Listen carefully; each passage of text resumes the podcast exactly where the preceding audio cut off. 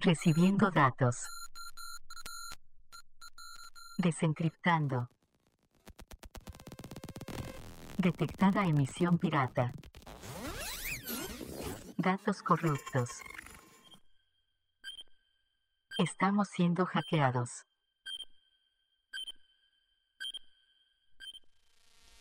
Bienvenidos al programa Pirata Hora Crítica, emitiendo desde la clandestinidad para toda la esfera humana. Si estás escuchando esto, eres la resistencia.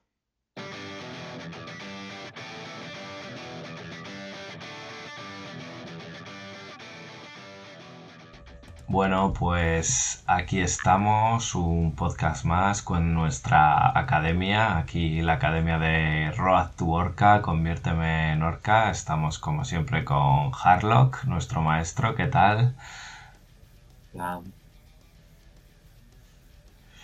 Y hoy vamos a, vamos a ver un poco tema armas, ¿no? Armas, tanto rangos, municiones, etcétera, etcétera, ¿no? Vamos a ver un poco consejos enfrentadas para qué focalizar cada arma y para qué no. Entonces, bueno, cuéntanos un poco cómo íbamos a estructurar esto para de cara a verlo. Vale, pues yo tendría como dos grandes categorías. Eh, una sería los, los rangos, ¿no? De corto, medio, largo. Y la otra categoría entrarían las armas eh, que yo considero más ofensivas y armas que se considerarían más defensivas. Muy bien, entonces es un poco lo que vamos a repasar. Eh, Mientras vayamos viendo las armas, seguramente haremos mención a diferentes tipos de municiones, ¿no? Porque a veces es lo que diferencian las armas o cuando es mejor una munición u otra. Pero bueno, también la idea igual es al final hacer un pequeño repaso de municiones para que nos quede todo más clarito y igual también pues finalizar con las armas de plantilla, ¿no? Entonces, eh, bueno, Mm, no sé, ¿por dónde quieres que empecemos? ¿Por las armas de pues largo alcance, por ejemplo? Empezamos con las largas. Yo considero arma larga aquella que su rango bueno llega hasta 80 o más. Allí entrarían armas eh, muy largas. Sí. hasta un sniper, ¿no? Que puede disparar a la mesa al lado. Sí, sí, sí. El sniper, eh, a ver, su em, rango bueno creo que empieza en 40 y acaba en 120. en, metro 20, que es la mesa de al lado directamente. Eh, exactamente. Luego tenemos, por ejemplo, el lanzamisiles, que su rango bueno óptimo, el de 3 más sería entre 60 y 100 la ametralladora que es 40-80, ¿no? Y cosas tipo, pues, de, especiales. De 40-80 hay bastantes cosas, ¿no? Sí. De 40-80 hay bastantes. Luego estarían eh, hasta la ametralladora, lanzacohetes, pesado, etc., ¿no? Están las muy largas, que sería el sniper y el lanzamisiles. Luego entraríamos en el rango medio, que yo el medio allí el combi estaría rozando ese rango medio, pero más serían los fusiles de precisión y el Spitfire o, o, el Red Fury, ¿no? Para mí es casi lo mismo. Sí. ¿Vale? Porque es un arma de disparo 4, con los mismos rangos buenos, que es de 20 a 60. El fusil llega a 40, tanto el combi como el normal. Entonces se quedaría un pelín corto, pero aún entraría dentro del medio. Y luego las de rango corto son aquellas que tienen de 0 a 20 el bono, ¿no? Como las escopetas, las pistolas y, así, ¿no? Vale. Pues entonces, centrándonos en el rango largo, vamos a hablar de, eso, de armas ofensivas, armas defensivas, qué tipo de municiones, para qué utilizamos unas u otras. Entonces, en, el tema defensivo, eh, normalmente implica que, la, que el arma tiene algún tipo de munición que hace tirar alguna tirada extra al enemigo, ¿no? Yo las categorizo así.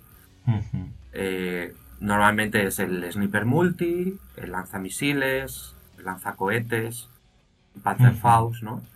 Sí. Que también implica que el arma tiene poca ráfaga. ¿no? Eso Luego es. hay algún, algún perfil que, que tiene bonos a esa ráfaga, pero normalmente es una un arma que usarás en una tropa, que no la usarás en activo, porque tiene poca ráfaga. Claro, o sea, al final vamos a buscar para activo ráfagas, yo que sé, de 3 para arriba, ¿no? Y Sí, reactivo, entonces- pues probablemente, claro, como se nos van a quedar en uno, pues las armas que ya de por sí tengan uno o dos que pasa uno, bueno, no sé. Sí, no- normalmente, por ejemplo, el lanzacohetes te pone una plantilla, además es munición fuego, pues es una muy buena arma defensiva. El lanzamisiles lo mismo. ¿Qué pasa? Que el lanzamisiles en activo es ráfaga 1. eh, como te vean dos, ya no puedes disparar a los dos. Entonces, las armas ofensivas, lo que tú dices, ¿no? Yo normalmente mínimo ráfaga 3 superior. Cañón magnético hiper rápido, una ametralladora, un sniper enlazado con más uno ráfaga, también puede servir muy bien de arma ofensiva. el, el típico Yaogat.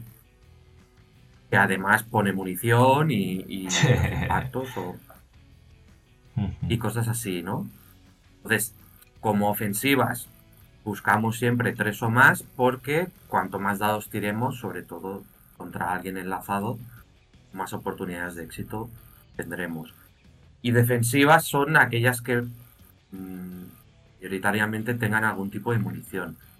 Y que es verdad que hay ejércitos que su sniper es un sniper shock o es un sniper AP, pero bueno, no deja de ser una, un arma de largo alcance que te permite orar a, a todo el punto de la mesa.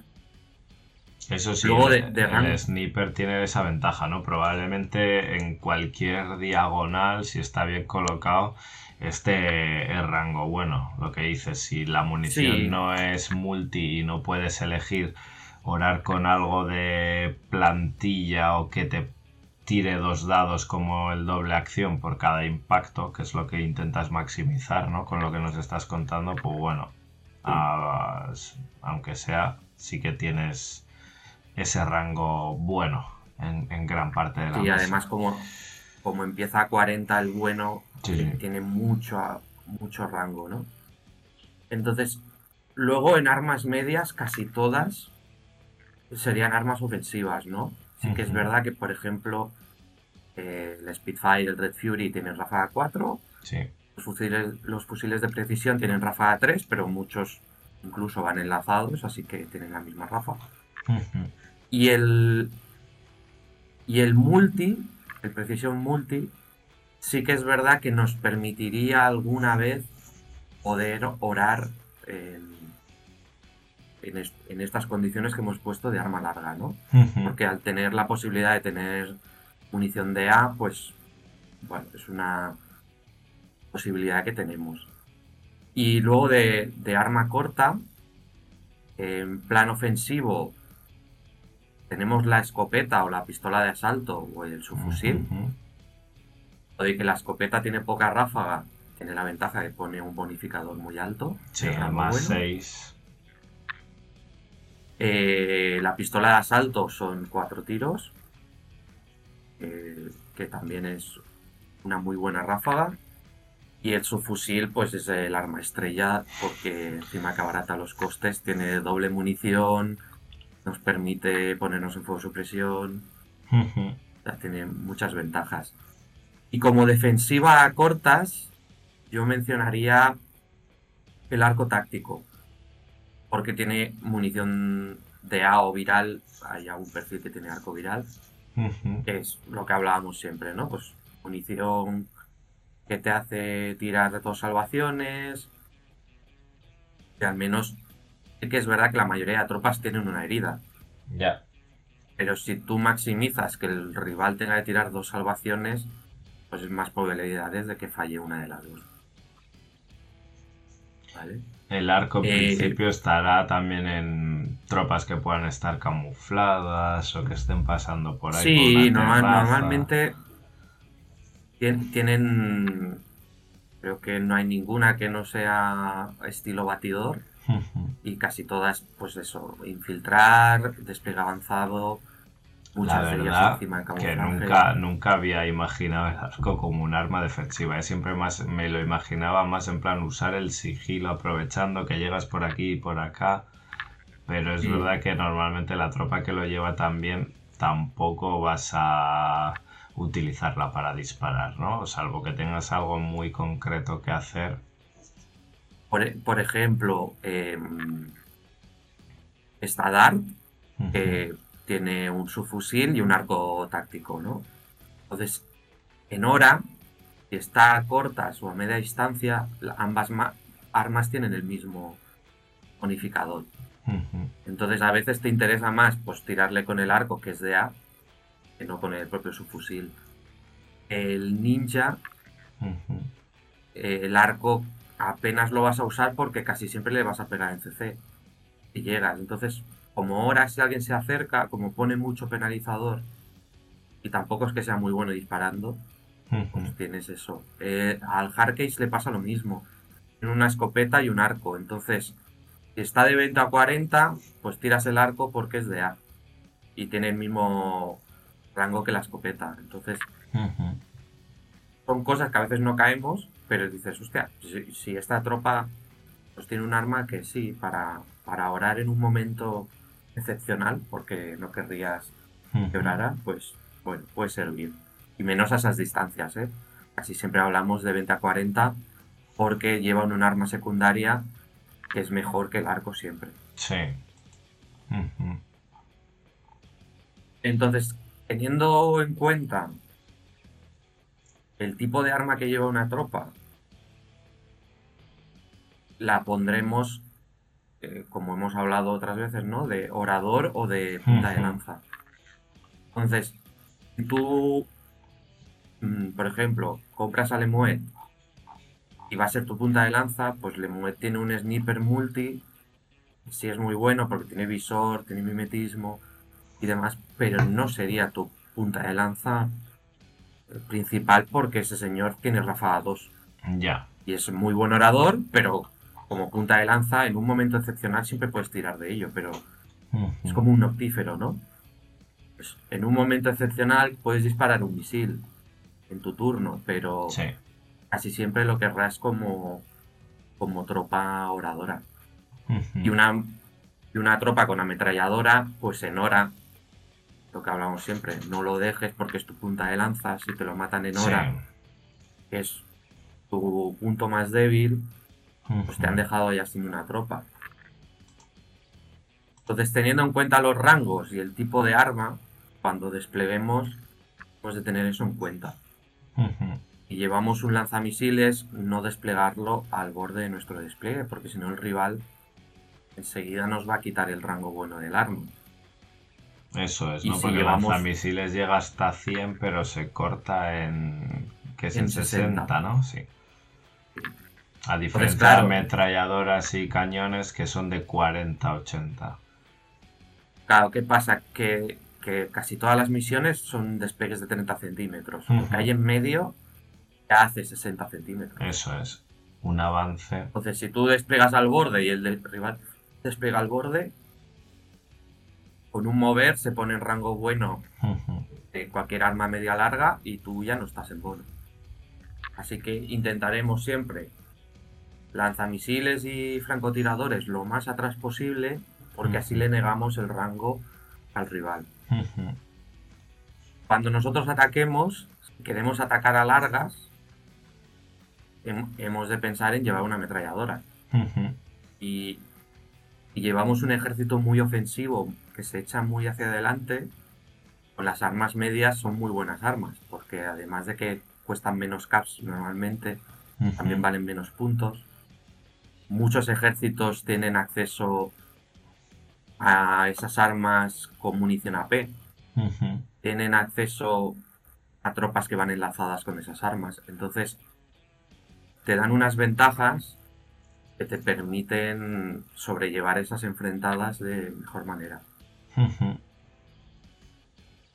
Cuando... Sobre todo, a ver, bueno, tienes que sobrevivir a la primera orden, ¿no? Que es la que te coloca en ese rango medio. Sí, pero por ejemplo, eh, la Sabuira, ¿no? Eh, la Sabuira lleva un Spitfire, de 15 centímetros, y tú desplegas al borde de tu despliegue, pudiéndote cubrir con algún edificio, que tú tengas que hacer un mover en línea recta, una L, ¿no? Mover y me asomo. Sí. Con esos 15 seguro que has llegado a un edificio, te asomas y estás ya en rango bueno, porque lo que tiende mucha gente siempre es desplegar a ras del despliegue, ¿no? Sí, sí. Entonces, cuando, tú eres el, el jugador que empieza, esa táctica a veces va bien, porque como normalmente todo el mundo lleva están perdiendo las ametralladoras, ¿no? Y van a favor del Spitfire porque es más barato. Muchos perfiles han sustituido esas armas. Eh, te interesa avanzar mucho y quedarte en el rango este medio, ¿no?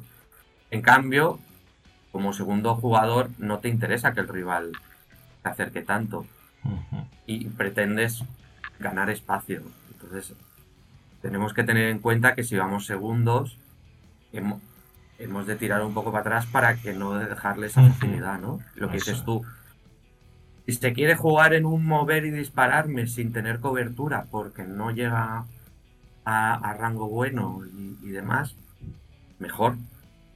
Entonces intentamos nosotros, si vamos segundos, lo más atrás posible y sobre todo es no orar con armas de medio alcance porque en, porque si el rival lleva una ametralladora, te va a dejar a ti fuera de, del, rango, y, y él en buenas.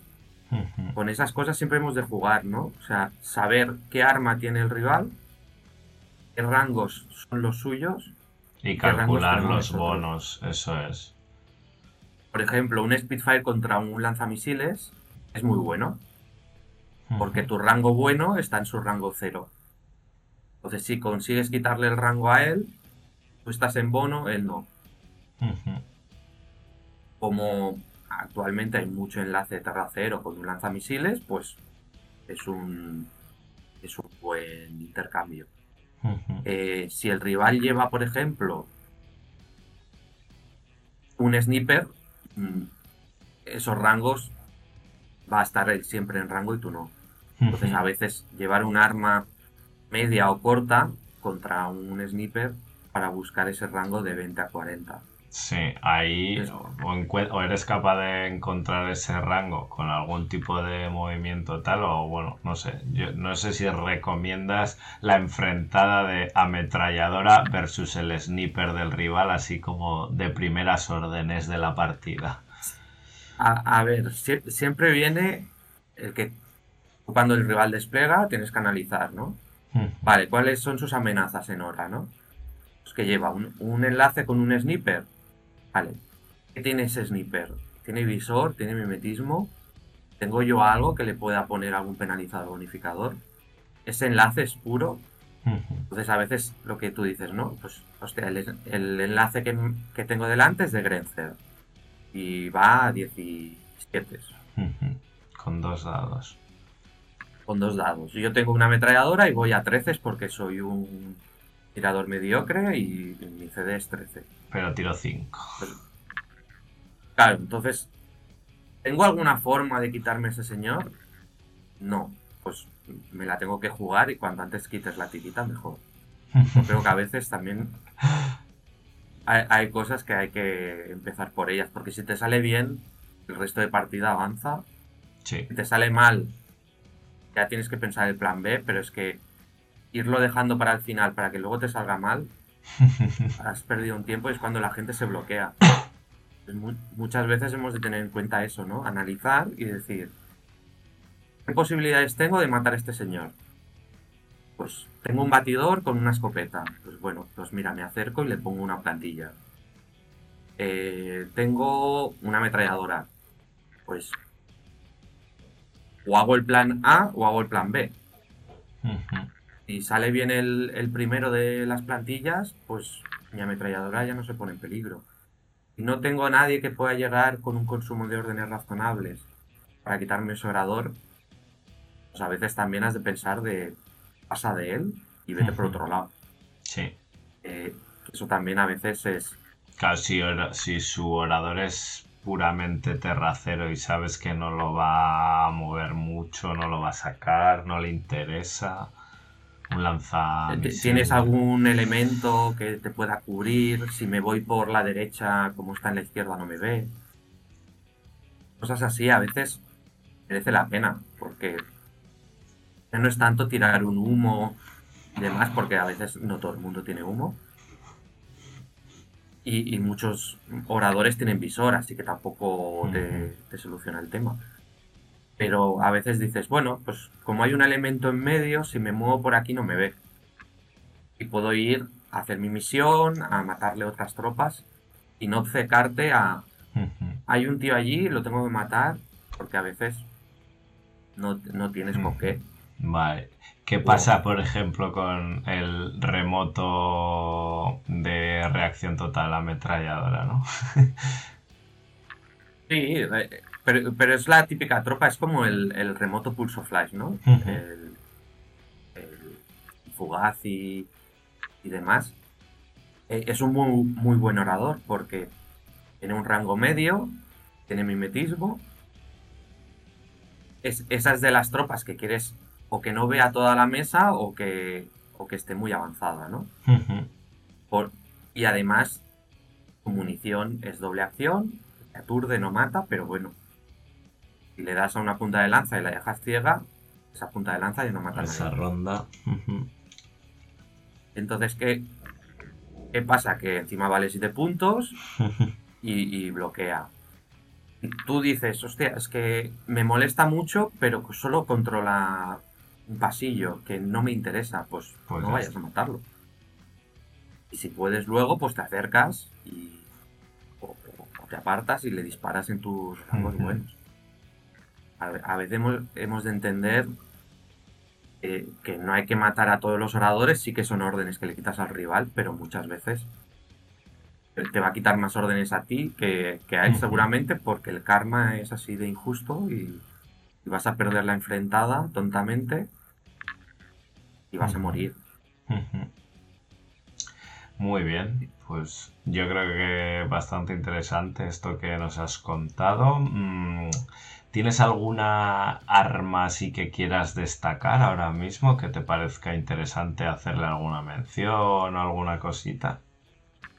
Pues mira, sobre todo el, fusil de precisión, que es un arma que ahora se ha vuelto muy de moda. Y más que nada porque es un arma que tiene un rango medio y, un, y una ráfaga 3 que es interesante en casi todos los casos. Casi. No cuesta cap. Eso es. Y. Suele estar, te lo encuentras en perfiles buenos o con CDs buenos como modo de abaratar, ¿no? Muchas veces. Sí, por ejemplo, en Hack Islam tienes eh, el Ayar, que tiene un fusil de precisión viral. Eh, Yara Haddad, que tiene CD13, visor 2 y un fusil de precisión AP. Eh, en, muchos casos de estos no cuesta cap y te permite gastarte los caps en otras armas, ¿no?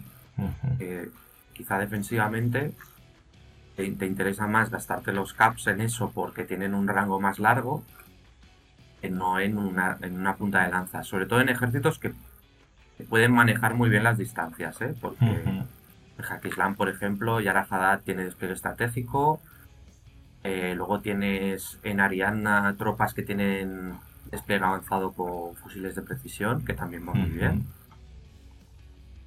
Y el Montesa creo que también tiene. Hay motos y demás que tienen fusiles de precisión. Hay perfiles muy interesantes. Yo, para mí es un arma que hasta en N3 no se veía apenas, hoy que habían perfiles con ella, y en N4 han encontrado esa fórmula, encima hay perfiles con más uno ráfaga, que te hacen, pues eso, ¿no? Los rangos de un Spitfire, con el daño de un Spitfire, y incluso hay gente que lo tiene multi. Sí. Y defensivamente... El problema que tiene yo creo que es que no tiene rango de cero, ¿no? Que enseguida estás en menos 3 y tanto por arriba como por abajo. Pero normalmente a cortas vas a tener una pistola. Entonces, también son tropas que, muy de cerca no las vas a ver. Ya. Las van a intentar siempre mantener una cierta distancia. Y es lo que has de intentar siempre con ellas, ¿eh? Casi todas, excepto el Dayokai que, que pega bien en cuerpo a cuerpo y cosas así, no vas a querer acercarte mucho. Vas a querer mantener una cierta distancia. Entonces, para, para mí es un arma muy interesante que en N4 ha pegado un subidor yo ahora que estaba viendo esto también de, los rangos y demás que hemos estado mirando antes de preparar esto, el, cañón magnético hiper rápido es una pasada entre la fuerza que tiene, el que tiene un rango bueno como ametralladora, pero además los excesos son a ceros, no, pasas al rango de menos 3 y, la cantidad de dados que tiene. la, la, pena es que está en pocas plataformas de disparo y son caras, ¿no? Pero. Bueno, pero tienes al final, encima es un arma que, tiene AP o shock. incluso en, en, reactivo podrías usar el DA, porque ya que es Rafa 1. Sí eh, es como la ametralladora multi, ¿no? Que tiene explosivo, pues este tiene DA, porque si no ya sería pasarse. Pero sí es un arma muy interesante, incluso lo que comentábamos, ¿no? En, un enlace defensivo que el rival lleva un lanzacohetes, y su alcance acaba a 80, esta arma de 80 a metro, a metro 20 va a ceros. Entonces te puedes quizá pasarte de los 80 para tú ir a ceros y al ponerle un menos 3. más coberturas y demás.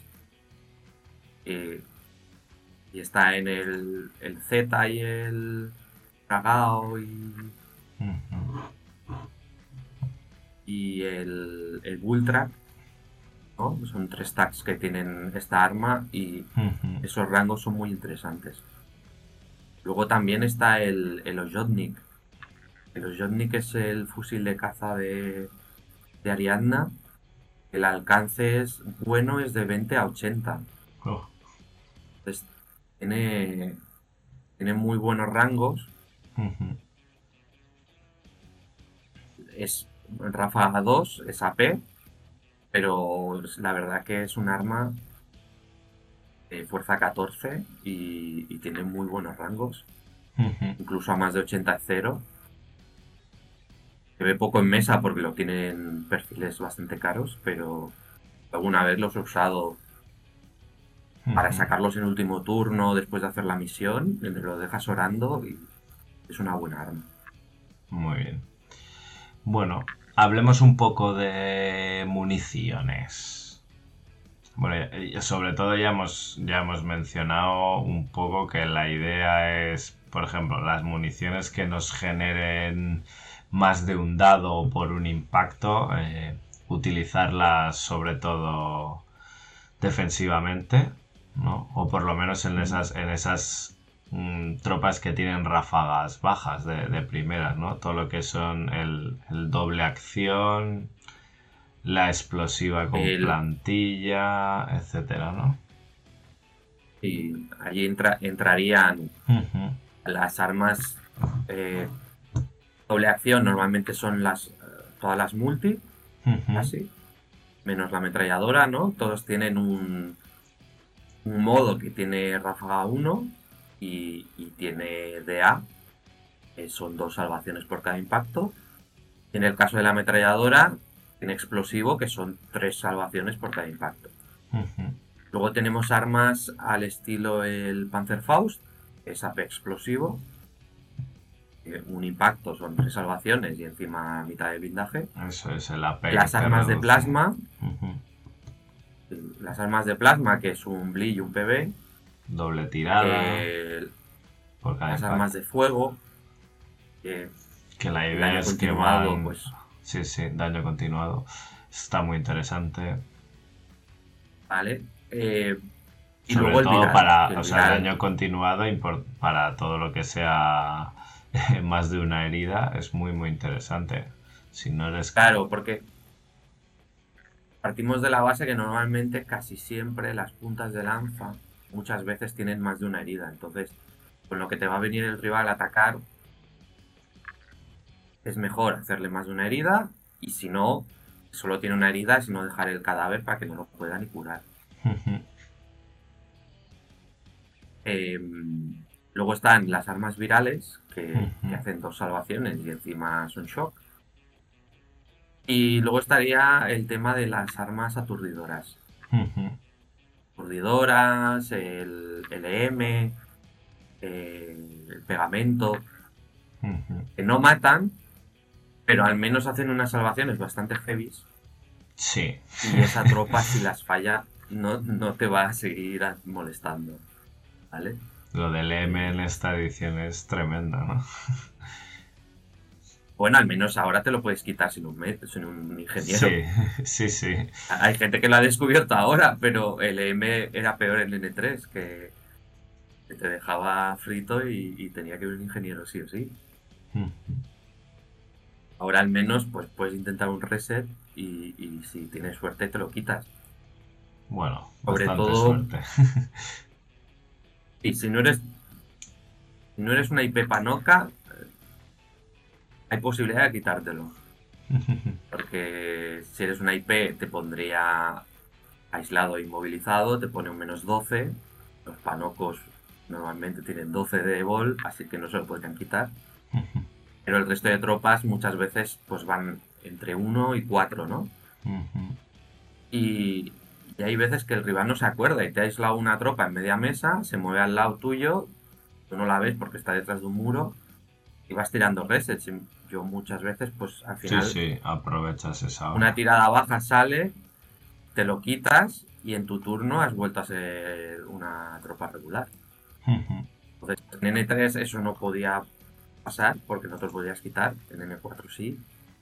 Me parece un acierto, ¿no? Pero bueno, pues mira, posibilidades. Es difícil, evidentemente. El pegamento igual.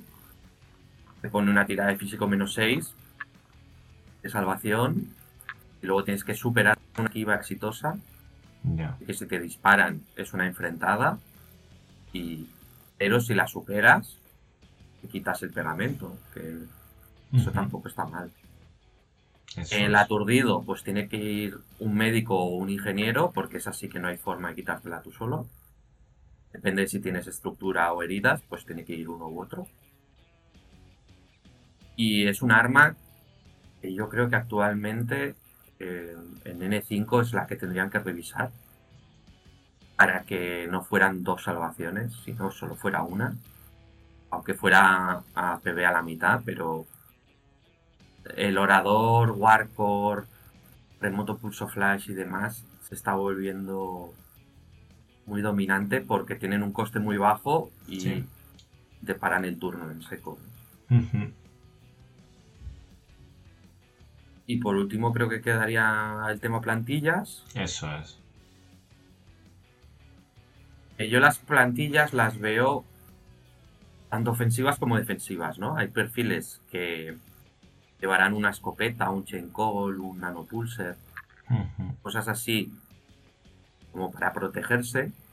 Claro, y, no son pocos, no son pocos también los perfiles que tienen de repente algo con lo que tú no contabas a corta, que es de plantilla y que puede en un momento dado generar un dilema, ¿no? Porque a mí, para mí esa ha sido una de las mayores sorpresas o aprendizajes en la que vas jugando y dices tú, joder, me vienen aquí a cortas a destrozarme a este orador mío que es bastante importante o a esta que me han pillado aquí fuera de juego y me están pillando una tropa que yo la tengo ofensiva y me, y me la acaban de pillar aquí en el despliegue y dices tú, a ver qué es lo que tengo, porque muchas veces puedes tener algo que le presenta el dilema también al rival, ¿no? Porque si su pieza es muy importante, hacer un intercambio con la plantilla que tú la vas a poner y ya sabes que le estás impactando, dices, bueno, ahora tú intenta matarme a la mía, que es por lo que has venido, pero igual tú te llevas, mm, te, paro yo a ti también en seco un poco tu estrategia, todo lo que pensabas hacer con esta miniatura, ¿no? Y normalmente, o sea, hay eh, tropas tipo TAC que llevan una ametralladora, ¿no? Y muchas veces pues llevan o un chain call o un lanzallamas o un chain. Es para lo que tú dices, ¿no? Pues cuando se ven a cortas, sí que es verdad que el rival te puede disparar sin enfrentar, pero él tiene un, un arma pone una plantilla y dice, bueno, confío en mi blindaje y, voy a intentar superarlo. Eh, hay muchas IPs que también tienen un nanopulser o un chain call, un arma de plantilla pequeña, para intentarse defender de, esas situaciones. en, en, O12 tienen un Rio Stopper, ¿no? Pero otros sectoriales pues tienen eso, ¿no? Y luego está el típico palmero, ¿no? la típica tropa animadora que tiene una plantilla simplemente para cubrir los despliegues, ¿no? Eh, defensivamente, incluso los perfiles teniente con silueta grande y demás, muchos tienen una plantilla, ya sea de escopeta, de nanopulser o las dos, eh, para defenderse de esas cosas que, les vengan a pegar y digan, bueno, pues mira, yo voy a morir, pero me defiendo. Que además todas esas cosas han ganado mucho en N4 por el poder medir la zona de control de la tropa activa, entonces ya sabes si tu plantilla va a llegar o no que calcular el centímetro ese de más a ojo lo puedes calcular bien. Estamos hablando de todo esto, escopetas ligeras, de abordaje. Escopeta, chain call, el nanopulser, el rio stopper ligero, las, las plantillas pequeñitas. Sí. Pues tener en cuenta que es un centímetro más de la zona de control, porque mide 21 la parte más larga. Y el chain, que es la lágrima grande mide 26, ¿vale? Esa a ojo es más difícil si no estáis muy entrenados, pero la de la escopeta y demás, pues claro, tú mueves, dices, bueno, mido zona de control, estoy tocando tu miniatura, vale, ya sé que estoy a menos de 20. Eh, pones, dices, uy, falta nada, muy poquito para llegar. Pues seguramente la, la, lágrima pequeña pilla. Y ya ves que que, a ojo te queda más de un dedo, eh, no vas a llegar. Entonces, luego están los perfiles ofensivos que por solo llevar armas de plantilla tienen un coste muy bajo. Sí. Porque les descuentan el coste de el combi y demás. Y muchas veces tienen ráfagas altas, ¿no? Más uno, más dos. Y esas se usan más ofensivamente para decir, bueno, yo me planto en tu cara dispárame si quieres, pero si me disparas no esquivas y yo te voy a poner Dos todas las plantillas. Plantillas, tres, las que pueda. Fantasmas mejor, siempre. vale, entonces, defensivamente las puedes usar eso, ¿no? Pues para intentar parar tanto despliegues em, suplantados, em, tropas que te infiltren, demás, pues intentar poner tropas, porque normalmente estos perfiles normalmente intentan ir al cuerpo a cuerpo y son muy buenos, ¿no? Y dices, bueno, pues yo moriré, pero te pongo una plantilla. son para estorbar. Defensivamente sirven para esto. Y luego hay las tropas con mucha ráfaga o incluso que tengan armas que, que te dicen, bueno, yo me he puesto en el rango y tú ahora decides Vas a esquivar mi plantilla, si, me vas a enfrentar un posible disparo y tal, ¿vale? O sea, hay perfiles como Andrómeda que como te a, a, menos de 20 te pueden hacer de todo. Eso es. de gestionar. ¿Vale? Porque tiene guardián. El guardián te puede hacer CC a 20, eso es. Claro, eh, Andrómeda se te planta en la cara a menos de 20 y te dice, muevo hasta aquí. Claro, si es. Le pegas en CC, te disparará. Si esquivas, te pegará en CC. Si le disparas, pues te pega en CC o te pone una plantilla, depende de lo que sea. Entonces muchas veces siempre va a tener las de ganar, ¿no? Sí. Las tropas que tienen escopeta, que son ofensivas, también tienen un poco esa ventaja. De poder disparar con- con uno de los dos modos. Claro, yo siempre recomiendo, eh, si tú eres el, el activo, ¿no? En el, en el reactivo también funciona, pero como tú ya sabes en reactivo lo que va a hacer el rival, eh, es si el rival esquiva, tú le disparas con dado a no ser que te ponga un penalizador muy grande o tu tropa sepas que te va a disparar otro y vas a morir. Porque sí. siempre el enfrentar te da esa posibilidad de que, pri- primero, que si no enfrentas te puede superar la esquiva porque aunque esquive mal a 50%, físico Sí. 10, lo tiene mínimo cualquier tropa, si no más. Sí. Si estás a menos de 20, seguramente tú estás en, en más 6 del rango de la escopeta. Debería. Y a no sí. ser que tenga un mimetismo menos 6 y cosas así, ta- también son cosas que, que te van a ir mejor. Y, y luego está el tema de hackers con plantilla, ¿no? Porque te hacen lo mismo que Andrómeda. Se, se acercan y este hackeo te pongo una plantilla o te disparo, porque o llevarán escopeta o llevarán algún tipo de pistola o combi, ¿no?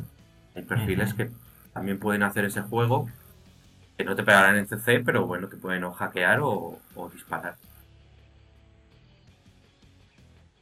Y son, son interesantes. Y luego lo, lo mismo, ¿no? De plantilla sí que hay menos tipos de munición porque son o, o de fuego o pegamento o. M o normal, Eso es.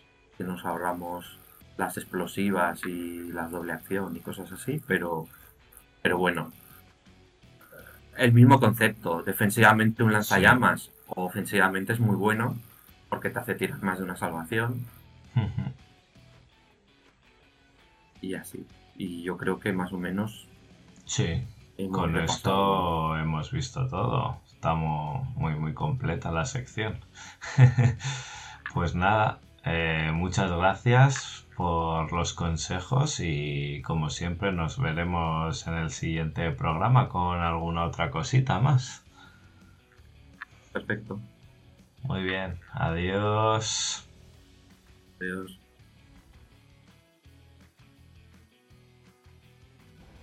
Hola chicos, bienvenidos a Hora Infinita, mes de febrero. Estamos aquí, Diel Dien y yo mismo. ¿Qué tal, Dani?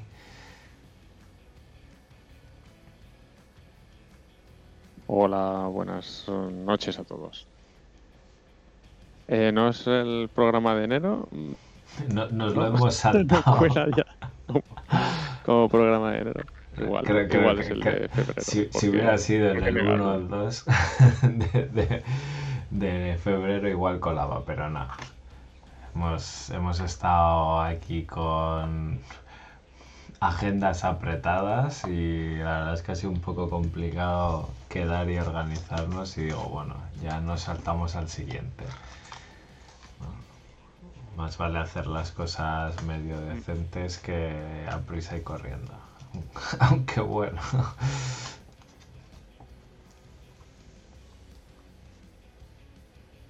Aquí estamos otra vez eh, a mínimos, Mikar, como los viejos tiempos tú y yo. Sí, sí, esto me recuerda a hace unos años. Nada, desde aquí mandamos un Un, saludo. a un los saludo que desde aquí a Jaume ¿no? también. Jaume que está en proceso de recuperación con problemas de salud, así que que vaya todo lo mejor posible, ¿no? Y-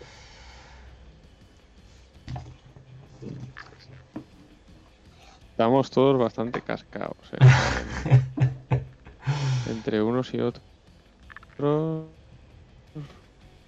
Uy, uy, uy. No llegamos a viejos. No, parece que estamos sufriendo el síndrome de los eventos de 2024.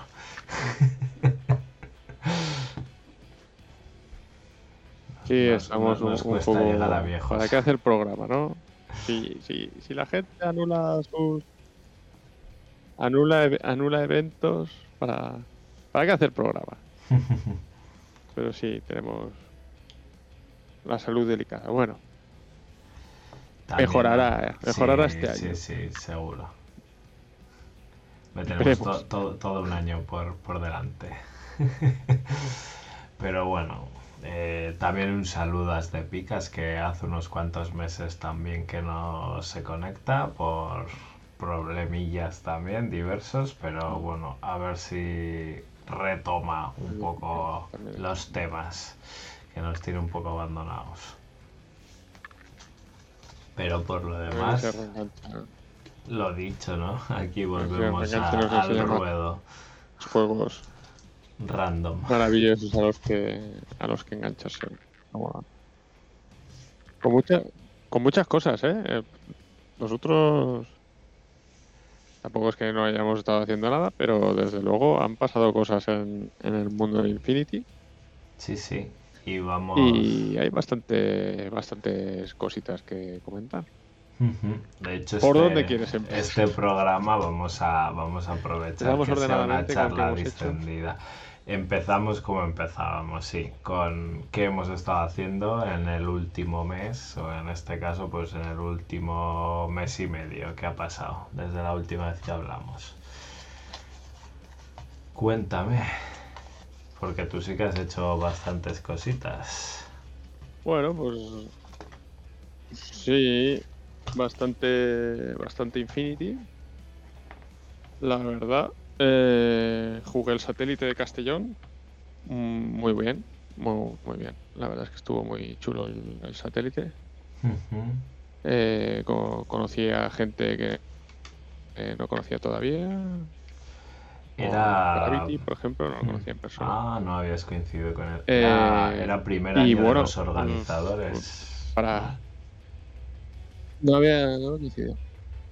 Sí, sí, era el primer año, pero bueno, ellos hacen torneos allí en la tienda, pero co- consiguieron despejar bien el espacio y, y poner las las 20 mesas que necesitábamos o 19 eh, muy bien. Y, y bueno pues eh, fue todo el mundo salió muy contento. Y, y bueno eh, puedo decir que junto a Axel el ganador fui el único que, que no recibió una derrota. Ujú.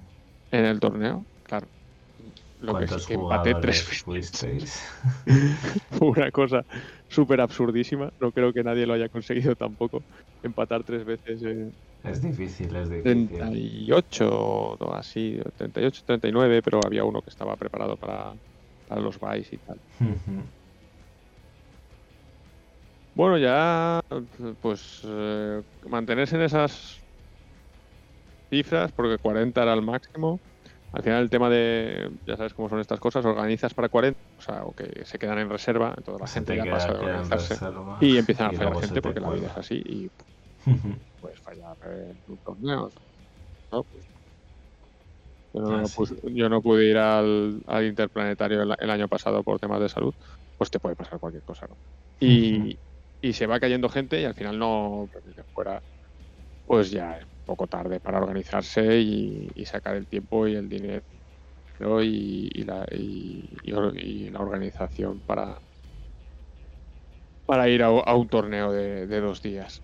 Entonces, pues bueno, pues casi rozando el, el lleno, yo creo que, que está muy bien. Un éxito, sí. sí. Eh, además, nos regalaron una cosa muy interesante, unas cartitas que estoy mostrando en YouTube, para los que no veáis, pero unas cartitas con unas ilustraciones muy chulas, con los perfiles de civil, de la criatura Quaz o Kaz o como se llame, y la torreta, para que la puedas utilizar en tus partidas y no tengas que ir a mirarte las cosas al, al ITS. Bastante guay, esto estaba... estaba. Estaban Y nada, pues como decíamos, ganó, ganó Axel. estas. Este, O sea, tenéis misiones con, Eh, sí, con claro. Sí, sí, sí, criaturas y con jugamos- historias de estas.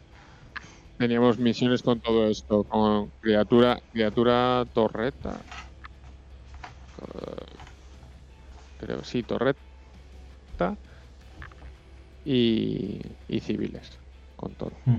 bueno, y objetivo, sí, está el de, el de, civil normal y la de objetivo de sí. y, bueno, pues eso ganó Con, con SSO. O, OSS, los, los malvados robots de Aleph. Hizo un, un perfect. Eh, con cinco partidas ganadas de cinco. Muy bien. Y bueno, pues eh, un top ten bastante, bastante de gente bastante dura, de gente bastante top de la eh, escena nacional de, Infinity. y ahí en el puesto número 9 me colé yo con mi compañía blanca. Con mis tres empates, ahí rascando puntos de todas partes. Y, bueno, bastante, bastante contento. Después de la liga de que estaba haciendo aquí en Valencia o que estoy eh, organizando, que he organizado aquí en Valencia, pues ya está a punto de acabar. Quedan un par de semanas. Y, y bueno, quedan las típicas partidas ya sueltas. Eh, dos, bueno, ganador, Axel con cuatro partidas y un par de puntos de objetivo por detrás de Axel, pues pues yo, pero aquí hay truco porque como son cuatro jornadas y somos 22, pues no he jugado contra Axel. me he librado y, nada.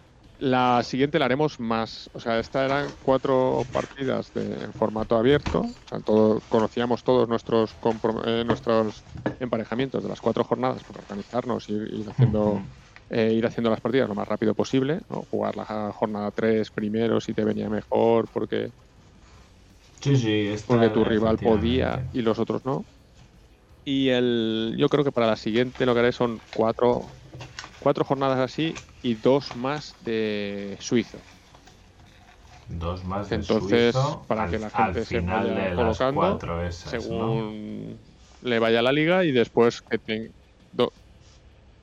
Sí, primero la, una, una, serie de semanas para jugarte las cuatro y una vez son las cuatro, las dos últimas jornadas se juegan por sistema suizo. Es decir, por, tú juegas por orden de clasificación. Y, yo creo que así, pues para más que nada para evitar, a ver, con 22 jugadores y, y cuatro sorteos estaba hecho de manera que no, que no pudiera pasar. De hecho, solo hay dos jugadores que han podido ganar todas las partidas y creo y ya no queda ninguno que pueda ganarlas todas. Sí, sí. Y, y la cosa estaba un poco dirigido el, sorteo a, que no pasara eso y aún así se han colado dos, dos que han hecho eh, 20 puntos. Entonces ahí el suizo lo que haría es que en, en esta jornada 5 a mí me tocaría jugar contra Axel y yo me comería los mocos, y entonces pum, ¿no? Y entonces pues ya habría, habría una reorganización así de la clasificación. Eh, lo que intentaba controlar en, esta primera liga es que nadie se quedara con unos emparejamientos demasiado fáciles o demasiado difíciles. Sí, sobre todo porque teníais Imagínate que tienes mala suerte en el torneo y te tocan eh, los cuatro los cuatro mejores jugadores. Claro, había mucha gente que, que empezaba y tal, y, o que había o que le faltaba práctica y tal y, pues esto facilitaba que, que se integraran y que jugaran entre ellos una partida y con y con la gente con la gente más pro otra, otras partidas. Y pero bueno ahora yo supongo que yo creo que con ese sistema de hacer las cuatro abiertas las cuatro abiertas y después el suizo pues cada uno irá acabando en la posición que, le pertoca, ¿no? Y la liga quedará un poquito más, más ordenada según. Y habrá enfrentamientos más interesantes también así en las dos últimas jornadas, que ningún enfrentamiento se quede, se quede pendiente. Por cierto, mención especial a mi última partida contra Selop, el séptimo del ranking español, que le gané 6-5, una de las finales de la liga fue eso. Eh, partidaza que hicimos, eh, también con operaciones eh, contra mis nómadas genérico y en borrado de memoria y fue justito, justito. Fue muy interesante la partida. 6-5 eh, al final. Pero, pero vamos, fue. De un churro. final del. es, que fue, es que fue muy buena. Eh, fue fluctuando la puntuación así. De. No, no, pero o sea, al final del tercer turno no pasó nada. Ah. realmente, pero porque ya estaba el 6-5 puesto, pero el segundo turno fue súper interesante. Lo hicimos todo en el segundo turno. Primero lo hizo él y después lo, hice yo. Eh, entonces, muy, muy, muy chula la partida. Esas partidas que, que molan como final de liga. Bueno, encima tuve la suerte de ganar, pues mira, un poco mejor. eh, fantástico. Y eh, pues ya estamos preparando el, el Nano a finales de febrero 24 y 25, aquí en Valencia, bueno, países, pero aquí en Valencia. Eh, con pues también en torno a los 40 jugadores, un montón de detalles, eh, que ya lo sé, que, van a ser muy buenos, y organizado por Datlasic y por Axel. y, tiene muy, muy buena pinta el nano. Este domingo habrá torneo de preparación. De preparación porque entre otras misiones eh, está la de está la de la de Biotech Poro. Entonces, eh, pues es una cosa que, hay que preparar. Amada y, odiada por la gente. el, el Muy odiada, sí, muy odiada y que hay que jugar de una manera un poco diferente. Creo que ya lo, comentamos en el programa que hicimos de, Biotech Poro. Así es. Pero no sé, hay que, hay que hacer cosas diferentes. Entonces es, es, divertido, puede ser divertido. Yo la tengo cariño esa misión porque creo que es que de la primera o primeras misiones que me tocó en, alguna final de febrero en, el, en mi primer torneo.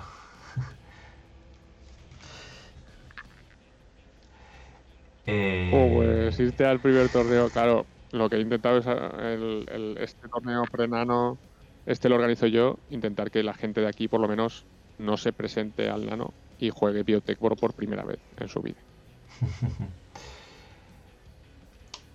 Entonces empezamos a las 10 de la mañana con Biotech Ahí, ¡pam! Venga, vamos, a por ello. ¿Le vais a dejar a Axel ganar el, el torneo o no puede jugar?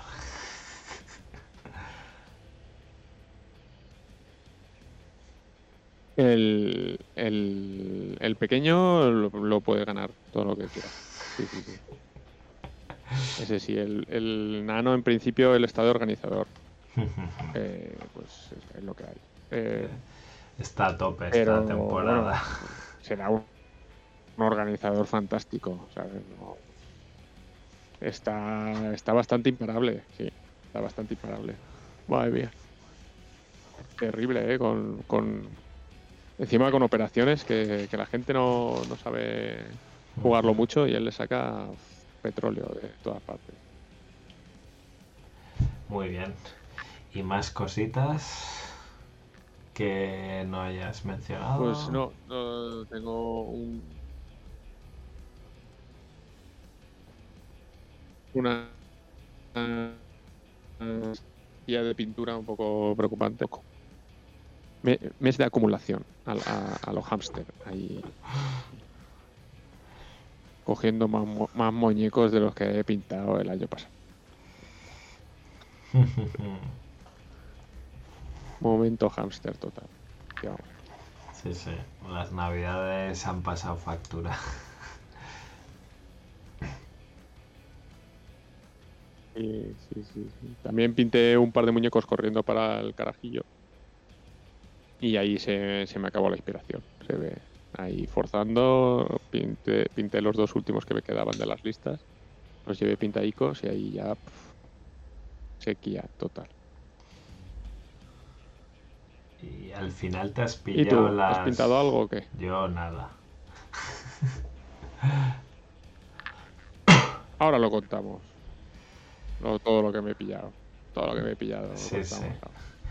Yo no he pintado nada, la verdad que, bueno, no, he pintado nada de, Infinity. Empecé el año acabando de pintar el MK del equipo SIG de Takure y luego he estado en un curso de pintura aquí que organizamos la gente que estamos así pintando por, por Bilbao que estamos organizando, bueno, siempre organizamos un curso así con algún pintor pro, de estos de pintar busto ya con técnicas y tal, algo bastante chulo de fines de semana y ya de ahí salí empachado de pintar y no, no he vuelto a tocar nada.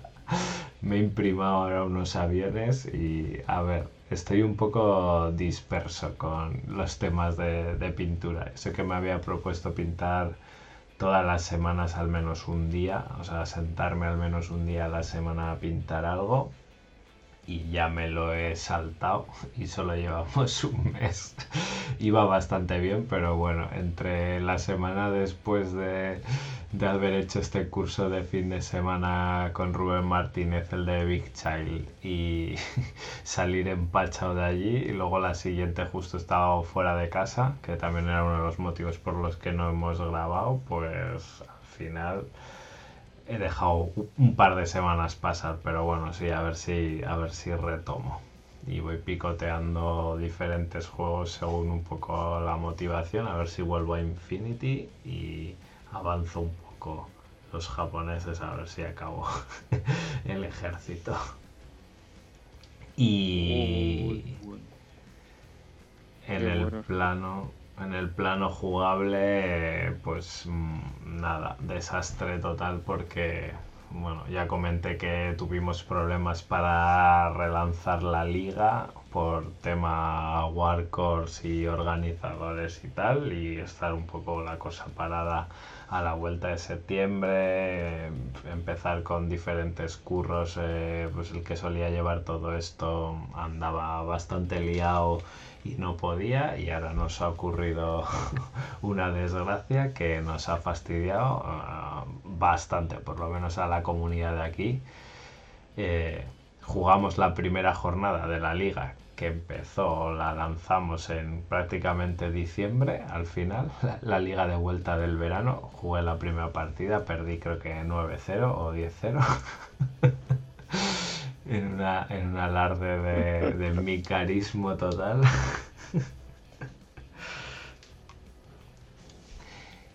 Pero a, ahora lo peor es que nos ha, nos ha cerrado la tienda que, que, estaba aquí en Bilbao, sobre todo moviendo Infinity, eh, Wargames Bilbao. Y pues estamos viendo qué, qué vamos a hacer, la verdad. Mira que hemos tenido aquí debates de, de compra online, no compra online y tal. Es verdad que por aquí, o sea, Wargames Bilbao era la tienda que tenía gama de, de juegos de miniaturas extensa, porque las dos que quedan ahora mismo, bueno, tenemos una Games Workshop que obviamente no piso mucho. pero tiene mesas de juego. Lo mismo todavía me tengo que hacer unos marines y acabo jugando al 40.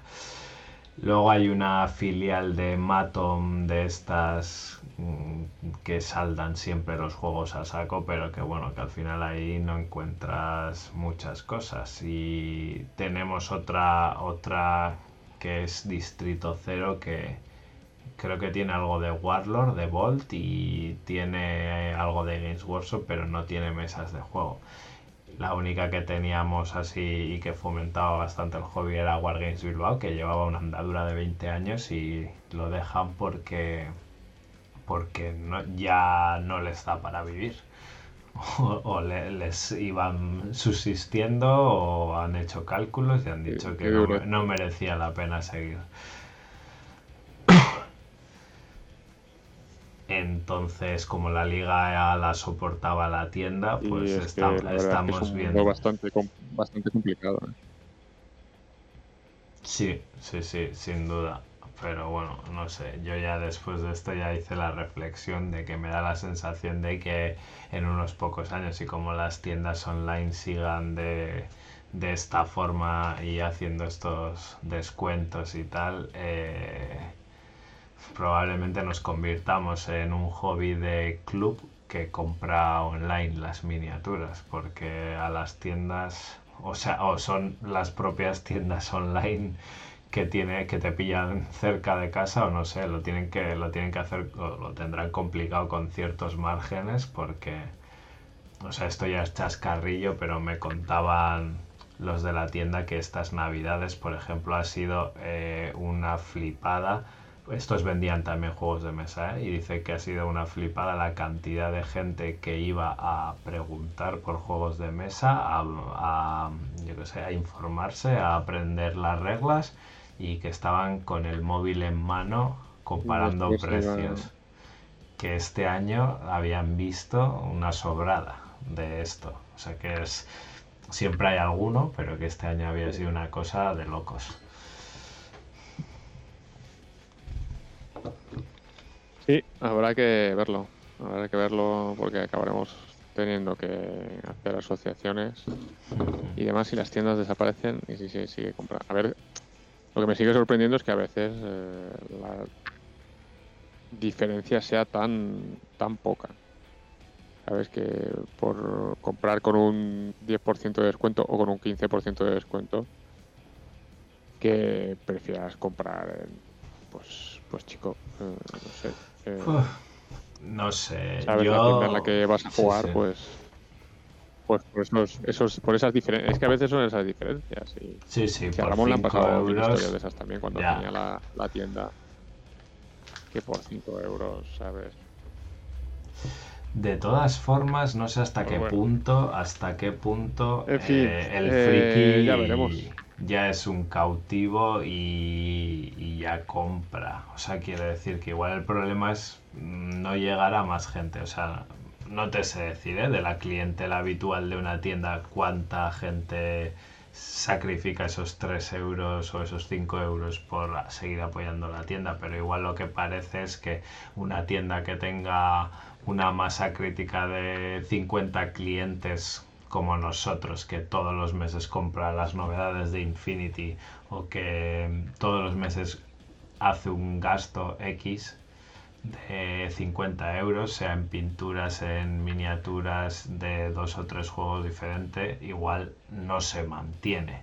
Y lo que necesita es pues siempre encontrar algún cliente nuevo, siempre tal, ¿no? Es lo que me da la sensación, porque lo comentaba con mi mujer, al, me, al final dice, joder, si sois un público cautivo, eso... si, si todos los meses estáis gastando ahí una pasta, pero ¿cuántos de esos hay? No sé. Sí, pero... Sí, hay, eh, al final no son tantos, pues eh, al final resulta que no, no, somos tantos y que encontrar público nuevo y demás. A ver, también lo que yo noto es que eh, hay tiendas, o sea, las tiendas dependen mucho de que les organicen los, los juegos. No tienen tiempo ni para conocer todos los juegos, ni, no, ni, ni tiempo, ni es su, su intención conocer todos los juegos y demás. Entonces, pues eh, tienes que tener alguien que te organice, tienes, tienes que tener suerte que sea un momento en que las comunidades o que cierta comunidad esté más para eh, más animada y, tal y, que después pues que te quieran comprar a ti, claro, al final es, un hobby caro pero que nos gastamos la pasta. Entonces, pues tener un muñeco más o un muñeco menos para que la pasta vaya a tu tienda, pues no sé, tampoco tampoco me lo pensaría mucho. Pero, pero bueno, eh, al final, pues eh, yo este hobby lo, conocí en una tienda. Eh, ¿no? Y, y, bueno, pues ahí es donde aprendí a jugar y, después pues nunca he estado en una asociación ni en, ni en un club, bueno, en Bélgica en una especie de club, pero tampoco excesivamente formal. Y, y no sé, pues al final igual es lo que nos toca, eh, hacer asociación y demás, con todos los problemas que conlleva y el compromiso y demás. Que, que ya lo ves, organizas una liga con 22 y es imposible que acaben todos. O sea, eh, algo pasa, siempre pasa algo, tienes que reorganizar, tienes que ir detrás de la gente y, y bueno, pues habrá 10 que, que, acaben la liga en una semana. ¿sabes? Ahí, si fuera por ellos. Pues te tienes que quedar con esa gente y darles pues otra liga, pues darles más ánimo, pues darle más, más cosas. ¿no? Y, ya está. Y, y, para adelante, y cuando entra algo, alguien nuevo, pues lo mimas, lo cuidas y después se va a jugar a Old World. Pues, pues mala suerte, pues, pues otro y ya está. No, o sea, igual dentro de unos años vuelve, porque se le ha quedado ahí el gusanillo dentro. Y, y Old World al final, pues va a ser va a ser un año de jugarlo, chavales, que, que, va a ser que va a ser Warhammer Fantasy. Ya, ya os asquearéis. Vale. En fin, la nostalgia. 5% juego, 95%, 95 nostalgia. Es el, es el fantasy. El old world. Las cosas, ¿no? Eso es otra de las cosas que nos, que, que nos, que nos, nos cae encima. Que ya nos está cayendo encima, creo yo, en, en las redes sociales. Es, por ejemplo, el, el bombardeo que viene con Old World.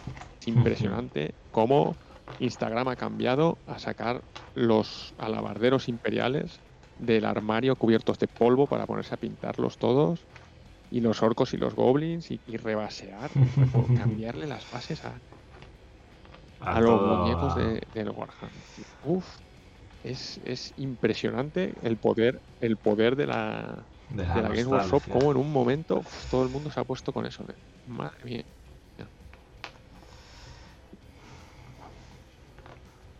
Sí, sí. No sé si esto es bueno, Bueno, para Warcraft o no. El sistema es tener el, tener el mismo juego siempre. Bueno, pues Warcraft ya llega tarde. Eso ya. Deberíamos rescatar los programas de hace dos años cuando decíamos, es que viene Old World y esto no está listo todavía. Pues Old World ya ha aterrizado, se ha llevado todo el mercado, a toda la nostalgia, a todos los enganchados. que, "Ah, esto lo voy a hacer y no me voy a comprar ni un muñeco si yo ya tengo de sobra. Ya veremos. Ya veremos. Está, la te gente gastarás, preocupadísima con el precio que tienen las cosas en segunda mano. Y claro, es que ese precio ya estaba de antes, lo que pasa que no lo estabas mirando. La gente que tenía cajas en calidad Bueno, o en situación medio es- decente, que no eran tus muñecos un- con el plástico corroído y las lanzas partidas, estaba pidiendo mucha pasta. Es, es un, un mundo sorprendente ¿eh? en el que los muñecos que te compraste caros hace hace muchos años ahora valen más dinero en lugar de menos. Eh, es, es- es flipante. Bueno, pasemos al siguiente al siguiente tema, que si no nos ponemos a hablar de Old Eso World es. y no es nuestro, no es nuestro tema. Ya, ya, ya sacaremos a los enanos los goblins. Y nos jugaremos una de Old World y, y ya está. Y nos reiremos. Bueno, bueno, pues de todo lo que tenemos por aquí, tenemos cositas para comentar. Por ejemplo, ¿por qué quieres empezar tú de lo que hemos puesto? Pues empecemos por lo gordo, ¿no? Ahora que no nos hemos calentado todavía, ya lo hemos digerido un poco. Y, y bueno, vamos a comentarlo tranquilamente, pacíficamente. y, y bueno, así con, con la calma, ¿no? Ya lo ha comentado mucha gente también, ya está todo el mundo más o menos Ya tenéis vídeos al día, pero bueno, es algo que hay, que hay que comentar porque ya hemos hablado de los satélites. Ya hemos hablado de, de los satélites, ¿no? Los satélites son satélites porque llevan a algún sitio. Pues este año. Este año. Este año no habrá interplanetario. Esbozos, que es la asociación que organiza el interplanetario. O sea, el interplanetario no lo organiza Corvus Belli. Eh, Corvus Belli apoya o apoyaba, apoya eh, en ciertos aspectos a la asociación que es Esbozos. Dentro de Esbozos hay mucha gente conocida de pues que ha trabajado o trabaja en Corvus Belli o que es colaboradora o que es- tiene algo que ver o que juega en Infinity simplemente. Pero el currazo se lo pega a Esbozos con el apoyo de, de Corvus. Y entonces, pues la gente de Esbozos pues, se ha ido haciendo mayor. Es lo que decíamos, ¿no? La nueva generación, pues cada vez cuesta más eh, encontrarlos, ¿no? O no se, no se incorporan al mismo ritmo que nos incorporamos nosotros. Quizá nosotros somos una excepción, nuestra generación, quizá. No, no, no, no, no hay mucha diferencia al final de edad. Yo creo que en, en la liga son unos chicos más jóvenes tenemos, pero al final estamos todos todos ahí eh, en una franja de edad más o menos. Y, y bueno, pues eh, esbozos le ha pasado ya no te, que no tiene relevo generacional y la capacidad. O se han cansado. no notaba que el apoyo de, Cor- de Corvus Belli, aparte que, pues eso, el, el- apoyo de Corvus Belli había sido discutible en el último Enterprise. O el entusiasmo, si quieres. O, ¿De qué es el interplanetario? De Infinity. Pues no es de Warcrow. Pues eh, apréndetelo, chaval. Eh, para la próxima vez. Entonces, pues ahí Esbozos decidió que no podía. En principio se habló con Corbus a ver si daba una solución. Y la solución de Corbus es que no se hace interplanetario este año. Y que, bueno, pero que lo dejan abierto para el año que viene y que los ganadores de satélites de este año tendrán su plaza guardada si se eh, celebra el, el interplanetario de 2025. Vale, Hasta aquí noticias simplemente. Y ahora, pues, una, lo que ya sabéis, una mala, o, pues, una mala, penosa, penosa eh, decisión de Corbus o- o falta de capacidad de Corvus de no haber podido encontrar una solución para que este año eh, la gente se vaya a Vigo, que está en el culo del mundo, a jugar a su juego, a visitarles allí en su casa, a, ciento y pico personas jugando Infinity, las que hagan falta, eh, Aristella, a, a, a todo lo que se puede jugar ahora, lo que no existe, no se puede jugar. Eso ya lo jugará alguno cuando quiera, cuando esté, o cuando exista. Y, y bueno, pues eh, más la visita a la, a la, a la fábrica, la, estar en contacto con, con el staff de, de Corbus, que es lo que al final le daba fama a esta, a esta empresa, ¿no? Que se ha ido perdiendo en el foro cuando ya no aparecen. El, el relevo generacional en Corbus también eh, tampoco se ha dado bien. Tampoco lo, lo han hecho lo han hecho bien. Primera, no, no sé. Yo creo que no se confió en la gente que se debía confiar y se ha confiado en otra gente y pues han hecho otras cosas. Y aquí estamos, sin interplanetario, chavales. Entonces, pues a ver, eh, mal, mala señal. Mala señal, yo creo que Corbus debería tomárselo como una, una red flag, una, bueno, una alerta roja o una, una bandera. Totalmente. Una alerta roja total de, de- de que tienen que espabilar. Ya se, ha- ya se han hecho algunas cosas. Ya se ha hecho alguna cosita, se ha visto de mini reacción, pero vamos, mm, tienen que es- esa falta de cariño que nota la comunidad eh, de Infinity, que son los que les dan de comer. Aquí solo se paga Infinity. eh, porque Aristella ya no, no se, no se, no se paga.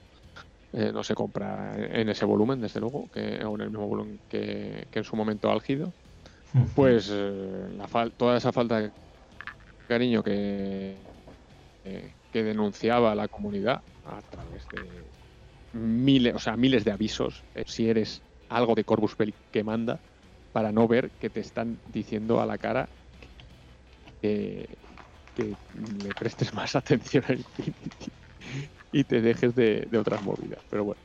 Eh, así ha pasado. Entonces, a ver. mm, a ver cómo se soluciona. Los ganadores de satélite, por lo tanto, no irán a. Nadie irá a Vigo a jugar en Interplanetario este año. Eh, pues un, un gran fallo. Y esperemos que en 2025 se pueda solucionar de, de alguna manera. Eh, Efectivamente. porque ese evento que era el cara era puro carácter, pura firma, pura firma de igual igual que la calidad de las miniaturas, la calidad del pintado, que está bajando. La calidad del pintado, la calidad del reglamento y la dificultad del mismo. Pues vaya.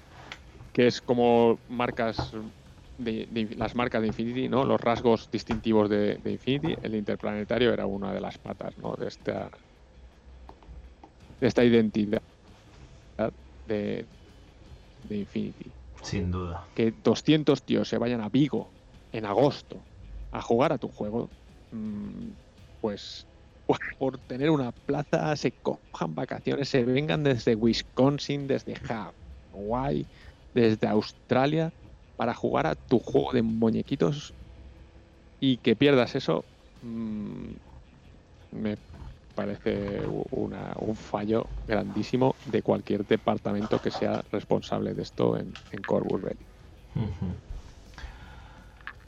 Yo lo que espero es que esto sea, o sea, que, efectivamente sea un bache puntual de, este año, pues por no haber estado preparados y que vuelva una edición 2025 que nos haga olvidar este hueco, ¿no? Con, con doble extra de Corvus Belli Infinity de Game y nos metan tantas cosas chulas que digamos, bueno, eh, mal año, pero, pero el nuevo interplanetario merece la pena.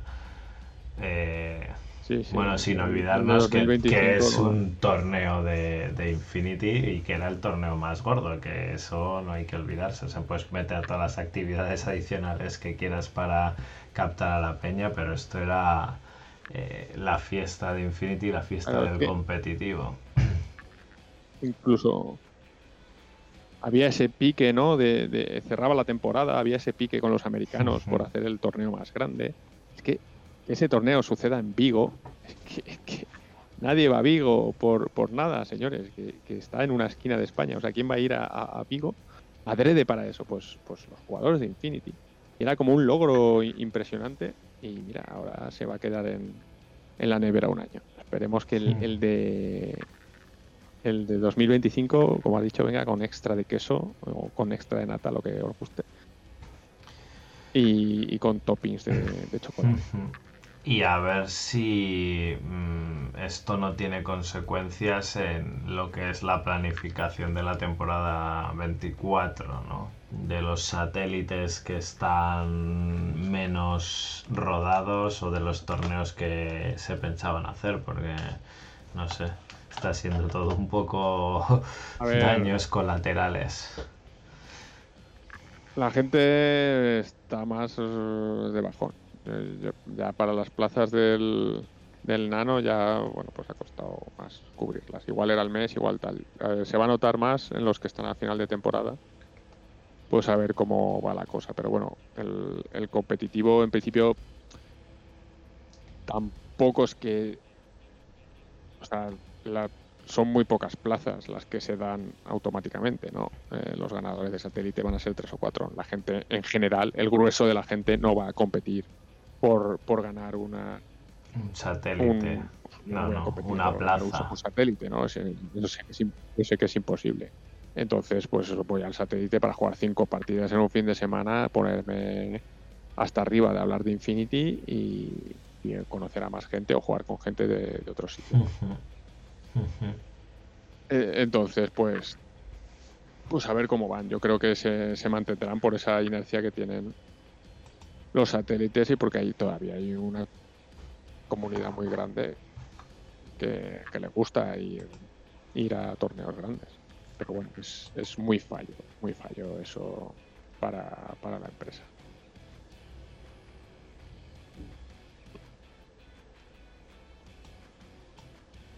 Más cositas. Bueno, aparte que, debían presentar Warcrow, se supone, ¿no? En el interpreta de Warcraft. Madre mía. No hablemos de elfos. Eh, o debían jugar ya Warcraft, no sé, no sé, algo con, con elfos. Whatever. No sé, tema ah, planificación, la verdad es que eh, me sorprende. Yo no sé si les atropella un camión o no, pero eso es. Mm, hace poco comentaban o oía, no sé si en algún otro canal o no sé, que Corvus Belli no sea capaz de decir cuándo va a salir Warcrow es preocupante en el sentido en el que, o sea, mm, tienes claro cuándo sale o cuándo va a estar el producto, cuándo lo puede, anúncialo si es que es su momento, ¿no? Tampoco lo hacen en general con las salidas de Infinity. O sea, yo sí me estoy dando cuenta ahora de, de esto, dices, tú sabes más o menos que las cajas salen en Adepticon, en GenCon, que te llegan en abril y llegan en septiembre, pero no es un en plan de Corvus Belli dice, esto va a salir a la venta tal día. Y luego las planificaciones de cómo se van rellenando las salidas de sectoriales y así. ya, ya sabemos cómo van. Lo que preocupa ahora mismo también es viendo las demos del interplanetario y demás. Es eh, cuándo va a salir Warcrow y cómo va a salir Warcrow. es decir, ¿va a salir como un león a pelear contra Old World o va a salir como un gatito con cuatro miniaturas?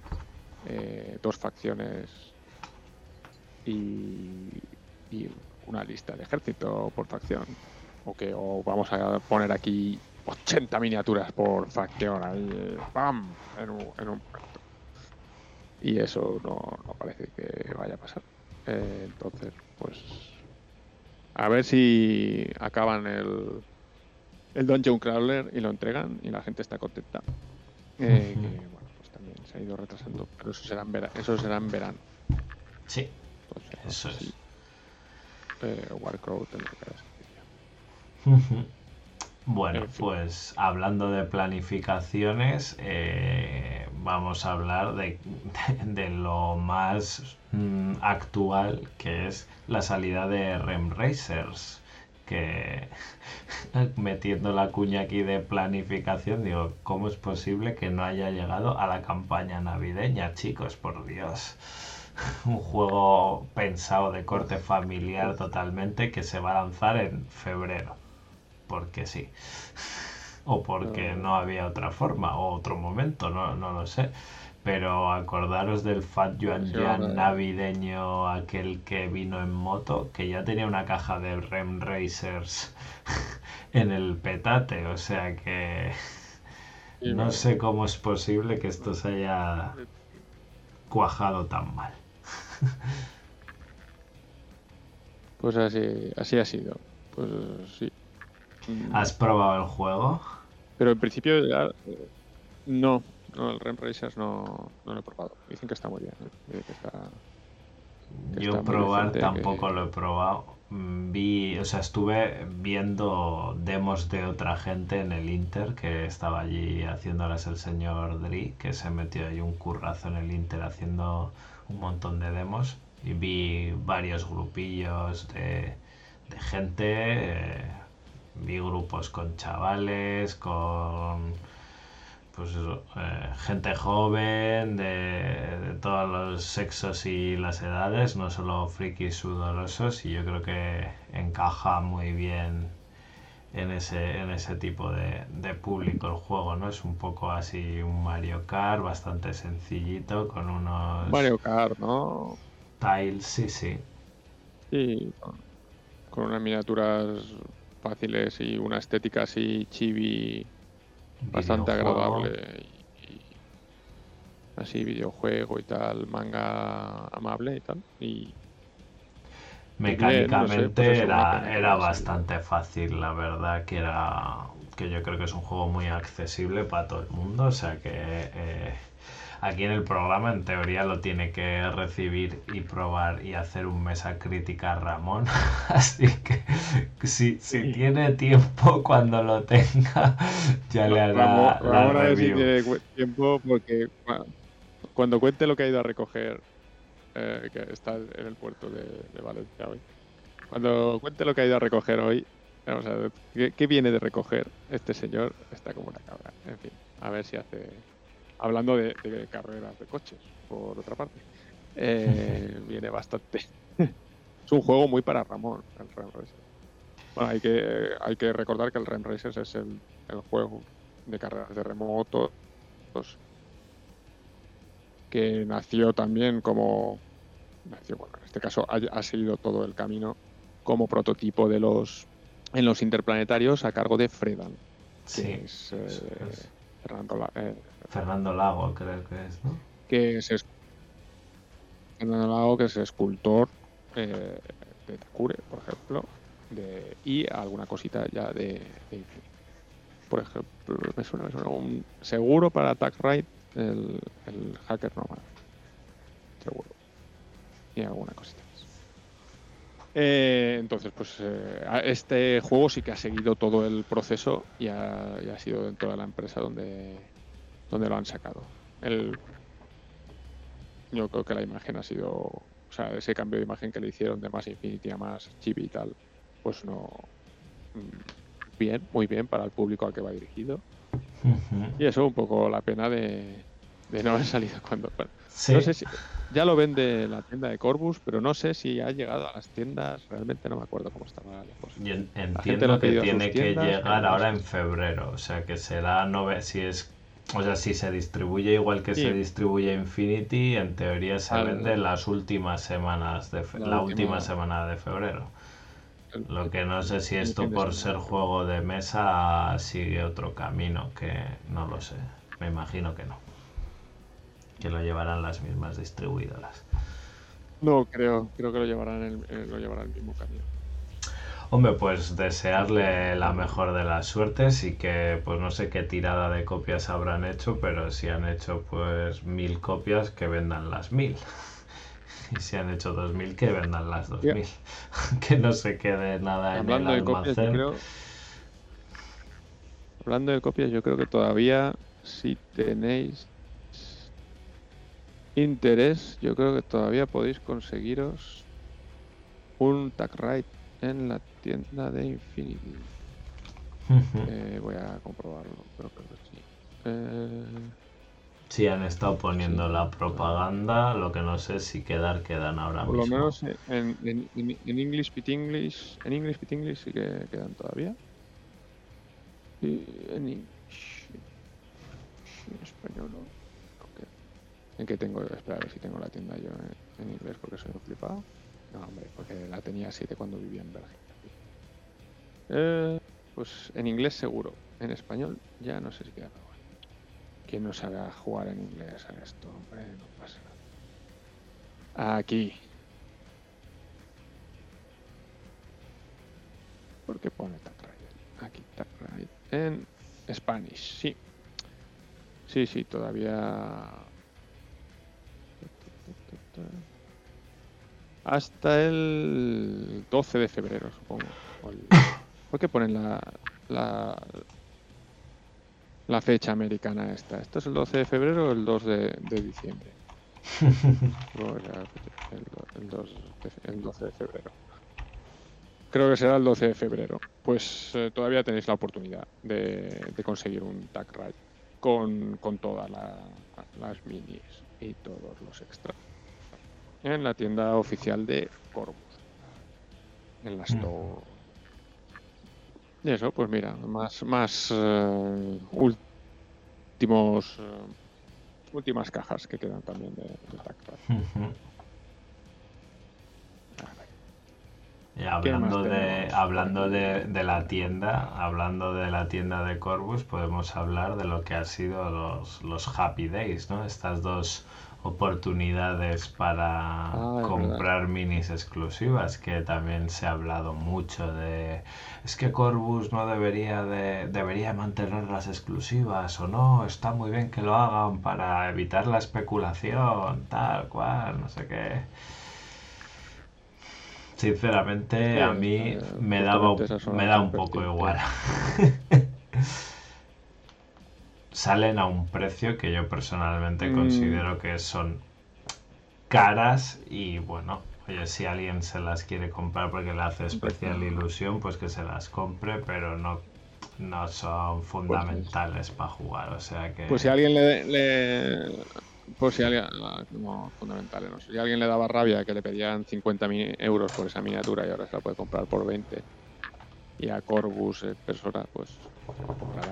Eh, el- también había ahí hay fallos de Corbus Belli flagrantes como el el Tic Balan eh, que no tiene miniatura todavía, que se la sacan ya. Y, y tiene perfil en un montón de ejércitos. Ahora se puede proxear fácilmente con el Qualo MK2. Pero bueno, eh, mm, son cosas de, de Corvus, ¿no? Ha puesto a Eduardo, creo. Eh, en los Happy Days. Y, después, pues, eh, Gogo el caza recompensas y. Pues, eh, bueno, nos, pues, ¿qué pasa? Que los frikis eh, tienen ese sector de la especulación y el y coger dos de cada y después revenderlas o revenderlas y, y tal, pues pues, pues posiblemente. ¿Qué es bueno para el juego? Pues, no, no especialmente. no, no aporta nada a la comunidad ese tipo de cosas de que tengas que pagar 100 euros o 200 por, por una caja de molch o yo qué sé, esas, cosas. Entonces, pues bueno, pues que lo hagan y que parte de, esa especulación pueda desaparecer y que las cosas de en segunda mano eh, que se venden pues tengan un precio razonable y ya está. Aquí la cosa... Otra la cosa preocupante es que luego Corvus Belli hace un artículo donde dice eh, lo que ha vendido durante eh, en sus en su tienda y tal y cual y lo que se ve es que precisamente esto ha sido aparentemente un éxito comercial porque ha sido de lo más vendido en su tienda online según su artículo. Yo no sé ese artículo si, si es peor por lo que parece de increíble o porque dices que haces esas cosas y, automáticamente es lo que más vendes. O sea, en todo el año no, has vendido más cosas, o sea, más... Pues bueno, sí, sí que estaba la, caja de, observancia, ¿no? ¿No has vendido más guavaras que, eso, o más eh, cajas de observancia? Pues, pues chicos, a ver, eran precios más reducidos eh, que otros artículos pero es muy difícil que un artículo en concreto de de yo qué sé durante el año pues tenga más éxito que una cosa así no sé pues igual Mary Problems no era otra de las cosas que habían vendido mucho la miniatura bueno lo que decía la gente era lo de la, baraja, la baraja de, de mazo clasificado de operaciones. Pero bueno, entiendo también que la gente pues tiende a comprarla en su tienda habitual y no en la tienda online de Corvus. Claro, entonces pues eh, que cuando vendes una cosa tú solo y es exclusiva, vendes más en tu web. Pues sí. Evidentemente. Bien. Que eso sirva para que tu web sirva para algo cuando igual no vendes ni el 5% del Infinity que se vende, o ni el 20%. Igual en algunos países sí, porque no hay tiendas, pero en España no creo que el sitio de referencia para comprar Infinity sea precisamente la, la, la tienda Infinity, que hasta hace muy poco tenía unos gastos de envío, o no te librabas de los gastos de envío por hasta que llegabas a mucha pasta. Pues bueno, no sé, un artículo un poco bien, pues lo de poner las exclusivas, ah, que son exclusivas, que no son, chico, qué sé, pues, si no tienes alguna, eh, porque no te compraste ese libro o ese tal, pues te, das el gusto y te la compras por un precio normal y, ya está. Y pues, a los que se haya, tuvieran cinco en el armario para revenderlas, pues chicos, mala, mala suerte. va a pintar muñecos. Mala suerte, vete a tu casa. Y ya está. No sé. Que la vendan ahora por 15 euros cada una ya está. En promoción. Entonces, pues no es una mm, una práctica esa de las exclusivas y, y revender las cosas, guardar cajas para revenderlas después. No es algo que apoyemos desde aquí, desde luego. No es algo que, que vea muy guay en, en el mundo del hobby. Pues, eh, si tienes algo que está bien, pues haga eh, lo que vale una miniatura, pues 15, 20 euros, pues bien. Pero 200 euros por una caja de remotos del ejército combinado. el que la compre es el que tiene la culpa. Pues, pues eso. Pero sí, los Happy Days y esos eh, artículos del blog de Infinity que dan para escribir un libro en general. Mm. Pero bueno, otra maniobra mm, recaudatoria de, de Corvus, a ver si les llega un poquito de dinerico y, y reviven un poco y se ponen a, hacer- a poner ese dinero en un sitio interesante. Bueno, más cositas que nos queda aquí por comentar de todo lo que ha estado pasando últimamente. No sé, no sé. Pues últimamente, Lo último, el- el actualización actualización. del Army. pues, tuvimos actualización del Army en la que principalmente eh, lo que se hacía era eh, liberar las tropas de refuerzos, de las cajas de refuerzos, que ese seguro que no era el artículo más vendido de la, de la store de Corpus. Belli, la caja de refuerzos, por- porque no habían vendido ni una, ni, ni una. Fatal iba la cosa. A ver si le dan una, un- una revisión a las, a las reglas también, pero lo que se hace es eh, liberar esos dos, tres perfiles nuevos. Bueno, alguna caja tenía más, eh, los coreanos tienen más perfiles. Eh, liberarlos en los genéricos y los sectoriales que les corresponden. No ponerlos por todas partes. Entonces, pues los agraciados indudablemente son Panoceania tiene un par... A ver, las tropas de Panoceania son- eran bastante normales, con los Blades y los Blockers.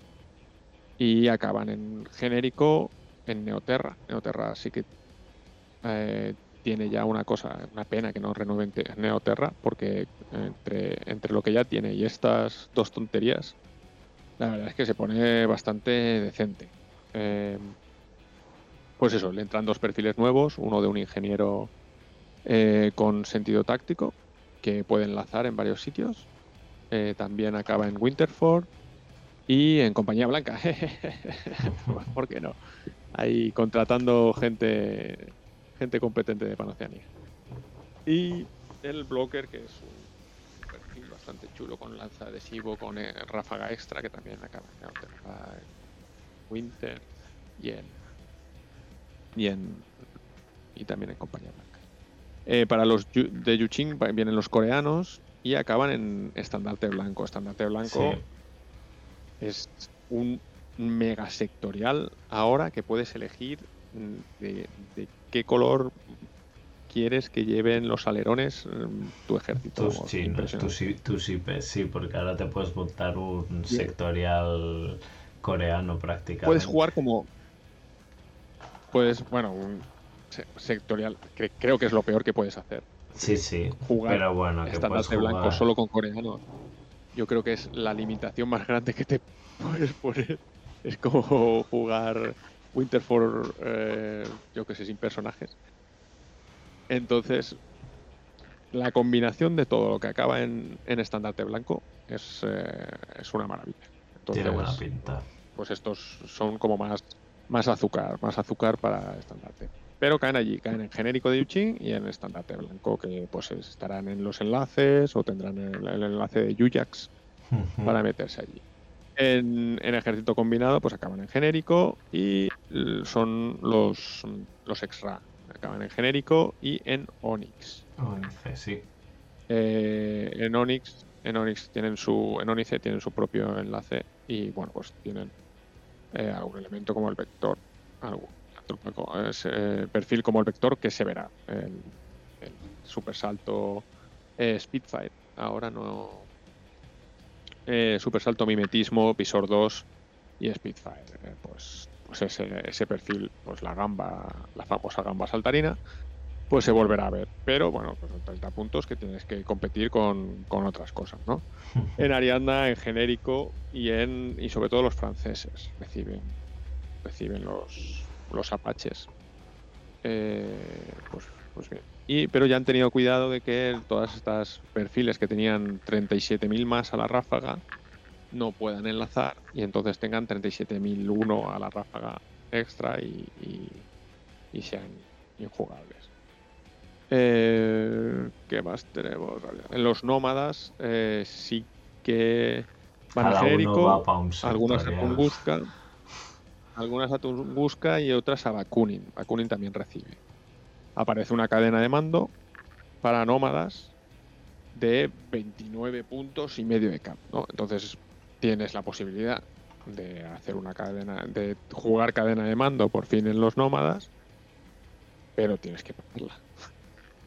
Y al final 29.05, pues 29 puntos y medio de cap, pues al final tienen que encajarte. Tienes que eh, jugar con eso.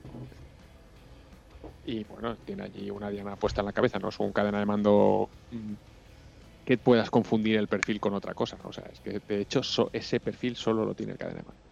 Creo yo. Entonces, pues nada. Eh, y entonces son pequeños pequeños añadidos a, a cada a cada sectorial, o sea, a cada sectorial, a ciertos sectoriales, por ejemplo, también lo, eh, hablábamos de antes de operaciones, pues operaciones recibe los perfiles de los remotos de refuerzos y, y, pues, su, pues eh, el Dawon, que es un, es un remoto de combate cuerpo a cuerpo, pues eh, se puede integrar con los Dakinis y, y le puede dar un, un extra a un ejército que no se jugaba, que no se jugaba. Pues Winterfell no, no hay no hay quien gane con eso, eh, pues no pasa nada si lo refuerzas. Onice tampoco estaba súper maravilloso y tienes que elegir. Si quieres poner gambas, pues te quedas sin otras cosas. Y, y bueno, pues los nómadas ya estaban súper fuertes. Los perfiles que van a nómadas, pues los puedes poner, pero no van a romper el ejército. O sea, pues se pondrán a veces y a veces no. No es un. Esto tengo que ponerlo seguro, porque, porque seguro que seguro que lo voy a poner, porque esto mata a todo el mundo. Entonces, bueno, pues es una serie de perfiles que es una pena que esas cajas estuvieran allí pues, muertas de, del asco. Y hablando una de de, eso y de lo que has comentado tú antes, has caído con dos, ¿no? que has dicho, Pues vamos ya es- hablaré de lo que he comprado. Y sí, sí, sí. El, la, la caja de Panoceania ya la, la cogí. Y bueno, pues eh, un poco pensando en, en ir a jugar Neoterra. Porque tengo todas las miniaturas viejas de, de, de Panoceania y por supuesto hace años que no saco un Aquila o no saco un suizo. ¿no? Pues es un poco pena. Y bueno, pues Neoterra ha quedado con estas cosas, ha quedado decente. Se puede, se puede jugar. Y después, pues como van a Winterford y van a, a Compañía Blanca, pues mira, mejor, pues, pues sale. Eh, fiesta para, para todos los ejércitos que juego de, de esa parte. Y después, pues lo- los de nómadas es que eso sí que es- es- estaban cantados, que tenían que acabar en sus, en sus sectoriales. Eh, tengo, estoy preparando los sectoriales de nómadas para. Ya estoy jugando genérico, pero estoy preparando las, las minis para, para jugar Tunguska y Bakunin. Y entonces, pues van a Tunguska y Bakunin.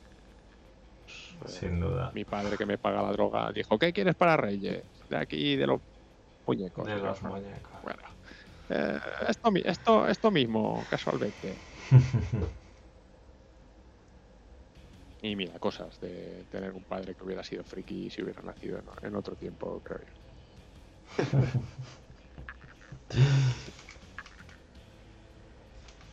Pero sí, sí, ya tengo dos cajitas de refuerzos. Ya os contaré el próximo mes. Bueno, las de, las de Pano ya las tengo montadas. Las de Pano, el diseño y demás son muy sencillos. El tío del abrigo está guay, pero a nivel de detalle y demás son miniaturas sen- sencillas. No Sí. son unas. Las minis de nómadas tienen más nivel. Están muy chulas. Y unas, y, y unas de las mejores cajas siguen siendo, o sea, es que estandarte blanco.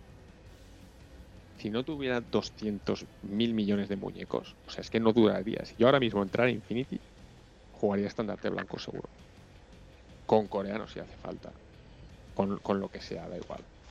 Con Dao Face y Hacktaos y, y, y- y- y barbaridades. Tendría que buscarme unos proxies para los los rollitos de primavera, los, los remotos Los estos, Lonja.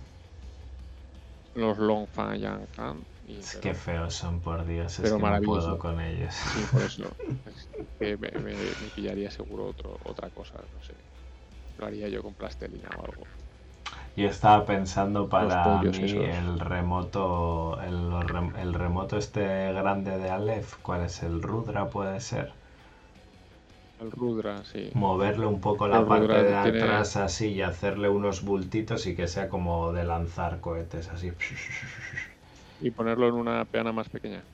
Sí, claro, porque si no, si no, no haces de... Bueno, de hecho creo que esos son S3 y todo, ¿no? O sea, son más... Son pequeños y Los, bajos. los, lo- los Longfang Yangan, nada, te vale la pena pillarte unos remotos nómadas y ponerlos con tu Yuchi. y ya está. Sí, Los- las avestruces esas no, no me no, no sé a quién le gusta. A alguien le gustará. supongo. El perfil está muy bien. Pero bueno, pues eso.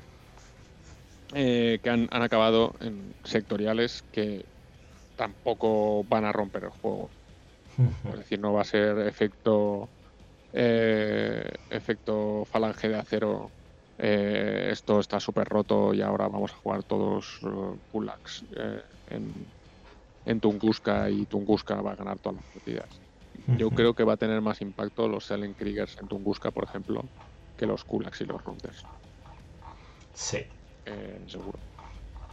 Que van a haber más Selen Kriegers y más Denma con Eli que, que los que los de refuerzos. Pero bueno, ya tienes una posibilidad de, de- de vender tus cajas. y que, que está bien. Ahora que vienen, que ya están a la venta, creo que son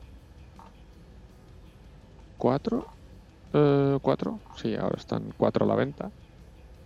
Pues eh, cuando salgan las siguientes, pues eh, bueno, la gente se. Vienen ahora las de la de Hacky Slam, que es preciosa también, pero Hacky Slam ya estaba claro que iba a Capu y ahora han abierto los, los perfiles en, en genérico. Sakis y Aleph, ¿no? Tocan ahora. Ahora sí, creo que toca. Sí, sí, Por lo correcto, menos son las, las que se han visto enteras ya pintadas y tal.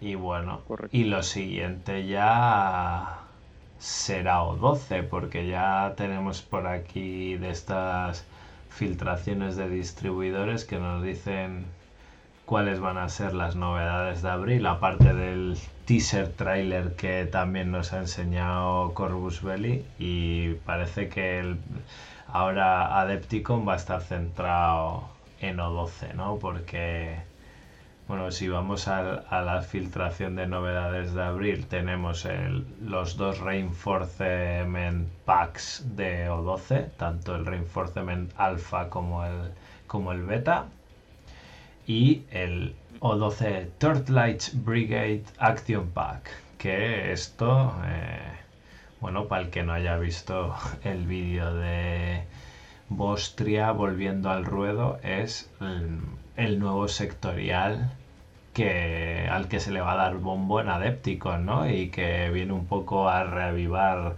las llamas de, de Infinity. Se nos anunció que Pues iba a haber nuevo sectorial. sectorial. El sectorial, pues ya hemos tenido teaser de que va a ser de O12, la brigada de la antorcha. No sabemos nada más, ¿no? Actualmente. No. Yo apostaría a que son policías. ¿Pero tú crees que va a ser algo mm, completamente nuevo o va a ser un poco remozado de lo que ya tienen? O igual la sí, caja es- esta que llaman Action Pack son minis nuevas, pero luego el sectorial mezclada de todo. El Action Pack debería tener las nueve miniaturas para empezar a jugar eh, Torlich. Eh, Torlight. Torchlight. Eh, nueve porque normalmente, pues, sorpresa, sorpresa, llevará una S5. Seguro. O una S4, no sé, algo, algo más gordo, ¿no? Como la de esta armada o como la de... O como todas las que sacan ahora, o como la de Bakunin. Entonces esa caja es la de empezar a jugar eh, este nuevo sectorial no creo que, que sean todo, todo, todo, todo, todo tropas nuevas, pero no sé, si son todo tropas nuevas, esperemos que no saquen más de eh, tiene 12 perfiles, porque entonces tardarán 10 años en poner la Efectivamente. en el mercado. Pues es que justo estaba pensando Entonces, que, mejor que ya, se re- mejor ya para los que se refuerzos pues esta armada es un poco más tropas nuevas.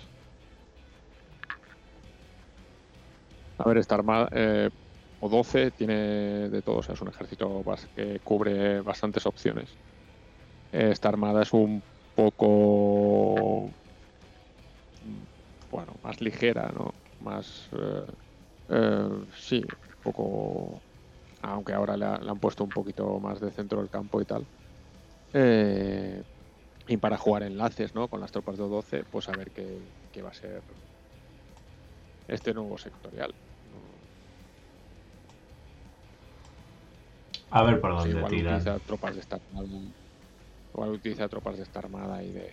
Y de Y de los refuerzos y... no tropas de esta armada, de que solo tenga esta armada, porque esta armada, aparte de. de. de tener tropas de 12, pues tiene también personajes de, de Aleph, como Héctor y Parvati, tiene. tiene ahí una, un poco más de, de mezcla. Entonces, a ver, mm, no sé, de momento no han dicho nada. Entonces. eh, Hasta Adepticon y en marzo empezarán a soltar un poco ya el cebo. muchos jugadores de O12, a ver, muchas miniaturas de O12 eh, en las casas hay, porque era alguna caja que yo creo que se vendió bien. Y era una buen- muy buena, es una muy buena caja.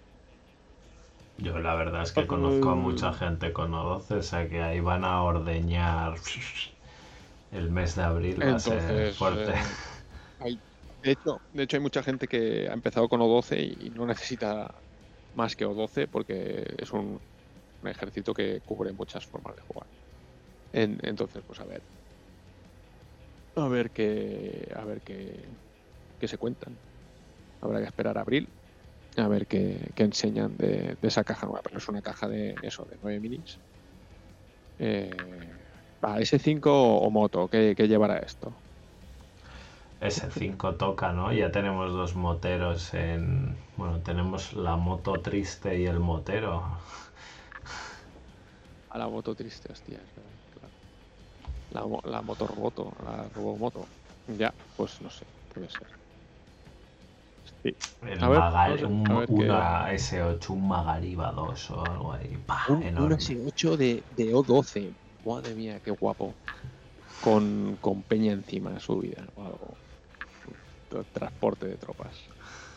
Vuelva, Ahora que hacen los, plástico. los- los rinos a Infinity. Un rino, un rino. Vale. Tropas de 12 subidas en un rino. Fantástico. Pues eso. Entonces, pues, pues no sé. Pues un- A ver. pues, yo no he caído en O12 porque, porque ya he caído en muchos sitios. Entonces, está- De esta te salvas hasta que veas algo. de esta yo creo. De estas me salvaré hasta que ponga en marcha uno o dos ejércitos que tengo todavía en, en cajas. Y después ya pues, pon- me pillaré O12 para tenerlo en la caja. No, un ejército en caja, un ejército jugando o preparando, un ejército eh, acabado. Así vamos La- haciendo un la- poquito la de, rueda. De, ro- de rota- de rotación, de rotación. A ver si pinto por lo menos sí. tantos muñecos como el año pasado. Bien, bien, te fue bien. Entre las novedades de abril también nos faltaría comentar dos que son dos suculentas o exclusivas novedades, como siempre suelen hacer. Tenemos un pack especial de la temporada ITS 15, pack de torneito. Y tendremos un Bounty Hunter Event Exclusive Edition. O sea que tendremos un nuevo cazarrecompensas exclusivo para este año. Y a ver qué nos depara el, el, el pack de torneo. Que la verdad es que los últimos son chulos y curraos. Los de Corvus. Sí, para que no se acuerde, el pack este especial de torneo es, pues llevan eh, alguna miniatura, normalmente un tag con un esculpido alternativo y exclusivo de, de este pack. Eh, ya ha salido el, el Oyoroi, ¿no? Salió con apuntando el El. eh, el Z, Guilla, el Z. el el ya lo diré, el Jotum también estaba. Entonces lleva pues una miniatura exclusiva S2 normalmente, una miniatura exclusiva TAC eh, con una pose alternativa, no es que tenga o perfil nuevo o lo que sea, es un, bueno, a veces cubre otro perfil, pero y incluye también el, el Samsa, que es la miniatura exclusiva de, de este año. está. Eh, esperando en la caja también para, para ponerse a jugar. Y, y bueno, pues lo mismo que lleva el, el pack de torneo, más las dos miniaturas exclusivas, más alguna cosita extra. Las chucherías que siempre Y- están muy chulas. las, las chuches y un- una tirada una tirada limitada entonces pues tienes que si lo quieres o si quieres que tu Warcore lo ponga en un torneo pues tiene que ser para esos Días pues abril concretos. para porque- jugar abril mayo abril mayo abril mayo junio para jugar en mayo junio dos torneos de mayo junio pero bueno esa- esas cajas eh, se las compra mucha gente para para, para uno mismo me parece a mí Sin duda. Estas eh, que costaban, si Sobre no los recuerdo oche- costaban en 70 euros. 70, 80. Sí, sobre los 70, 70, 80. Aunque ahora vete a saber con la escalada de precios que hemos vivido últimamente. Ya con, con el descontrol de precios de, de algunos productos de Corbus, pues podría. Porque Podría la, la caja de reinforcement de EC, que es la de los extra, está en 80 eurazos, ¿no? O más. De PvP, Sí. creo que Sí. está a 85. Las otras, bueno, llevan seis muñecos por. en torno a 60 o algo menos la de.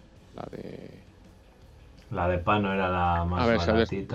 La de Pano es, es la más barata porque las miniaturas son muy sencillas. Entonces, eh, Corvus Belli sí que es verdad que se han ido los precios, pero el precio en principio eh, sigue estando relacionado con lo que les cuesta fabricar esa, eh, esas miniaturas, en principio, ¿vale? Y bueno, pues se ha notado que todas esas alitas de los, eh, de los extra del ejército combinado, pues no son, no son sencillas de, de fabricar. De. Y la verdad es que es un pack que, uff, sale muy caro. Yo creo que ahí hay algunas decisiones de diseño de, o de diseño de producto que como el, el, ah, la zona náutica. Que es esa, ese perfil fantástico, con una idea fantástica, pero que al final son 30 puntos en el ejército por una caja de refuerzos, porque vale 60 euros la zona náutica, ¿no? Es ese diseño de, de producto que no, no está funcionando, ¿no? Los, los Daturachi nuevos, que la caja vale un horror. Claro. Pues si ya tropas- los Furriel. no estaban petándolo, pues. mm, Claro, porque a, a este salió precio, y seis miniaturas, precio- bueno. salía un precio mm, pues de normal salieron lo- los nómadas pues tienen un precio pues 6 miniaturas por en torno a 60 euros pues algunas más especiales con brazos detrás no los tipos estos araña de, de Marte. Eh, un par de minis así guapas. Pues pues bueno. Pero la de ejército combinado que al final las han pintado las, las han pintado con ese esquema de color mm, ejército combinado Negruzco, malvado tan oscuro Sí. que no resaltan nada y que son todos escarabajos con la misma pinta. Ujú. Y la Pues, pena es que esto es el, el relanzamiento extra, que la gente le tenía muchas, muchas ganas. Bueno, la gente, había gente, había, Sí, había, había- gente había esperando la vuelta de ¿qué los extra. Eh, Y de repente, si los quieres tener, O, o pack de torneo para una mini, o la miniatura especial del libro, o ahora 80 pavazos. Es como joder. Había, Conseguir los escarabajos un está jodido. componente importante un componente importante de nostalgia en, en esa caja y la verdad Sí, es que la nostalgia sí, se paga Cara. no sé qué ha pasado ahí ha pasado algo algo raro porque los perfiles tampoco es que sean como para que la tro- o sea no es que lleven por ejemplo los los japos llevan llevan tropas con armadura pesada. Los japos perdón los japoneses. Los coreanos, perdón. sí. los coreanos. Los japoneses de segunda categoría los coreanos eh, llevan llevan Y ves- con armadura grande con armas con francotirador no sé qué llevan un montón de cosas Eh, bueno, los saltastí son todo gambas saltarinas de un tipo u otro. Y yo sí que se les ha ido se les ha ido bastante no sé. Algún, alguna, alguna explicación tendrá, por supuesto, pero no, no está bien no está bien encuadrado el precio del producto. Ay. Bueno, bueno, y no sé si nos queda alguna cosita más que comentar o que te estés tú acordando, porque llevamos ya aquí un ratillo largo y bueno, hemos hecho un pequeño repaso a todo lo que lo que nos habíamos apuntado. Yo lo, lo que voy es súper perdido con que sa- sale cada mes, porque como estamos ahora, estamos en febrero, hablando de, la- de lo que sale a final de abril, Yo, yo voy a a veces a la tienda y, y me encuentro cosas allí y digo, ah, Anda, está salido ahora. no, no lo tengo nada, nada controlado. Entonces, Además, acabamos Sí de ver bien. ahora las minis pintadas de lo que entiendo que son las novedades de de, finales de marzo, ¿no? de marzo, me imagino.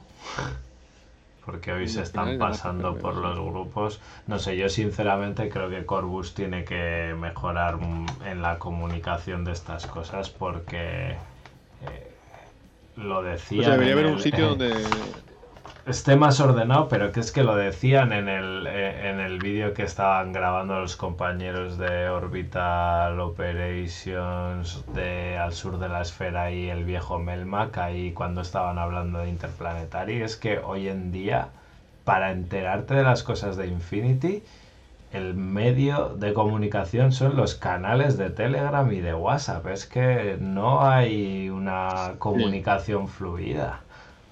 O sea, es que o estás no en estos grupos o no te llegan las cosas o A no ver, te es que, enteras. es que en o- principio sí que tenían, sí que tenían unos canales, o sí que tienen unos canales, pero al final la gente se ha quitado de allí porque solo ponen que vídeos de Warcrow mm, diciendo tonterías.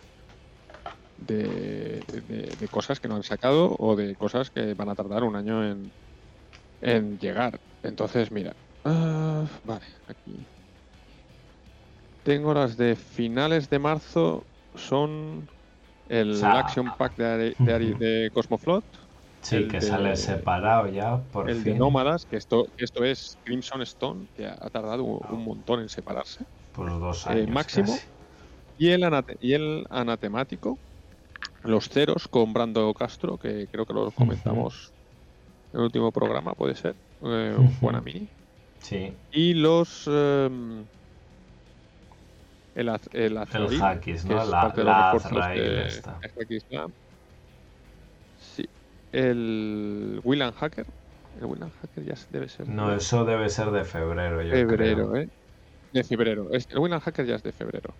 Que tendrá que salir con, con los extra, entiendo yo. Y el, el Azrael. No, los extra, los extra ya están en la tienda. ¿Ya están a la venta? Sí, sí, ya están ahí.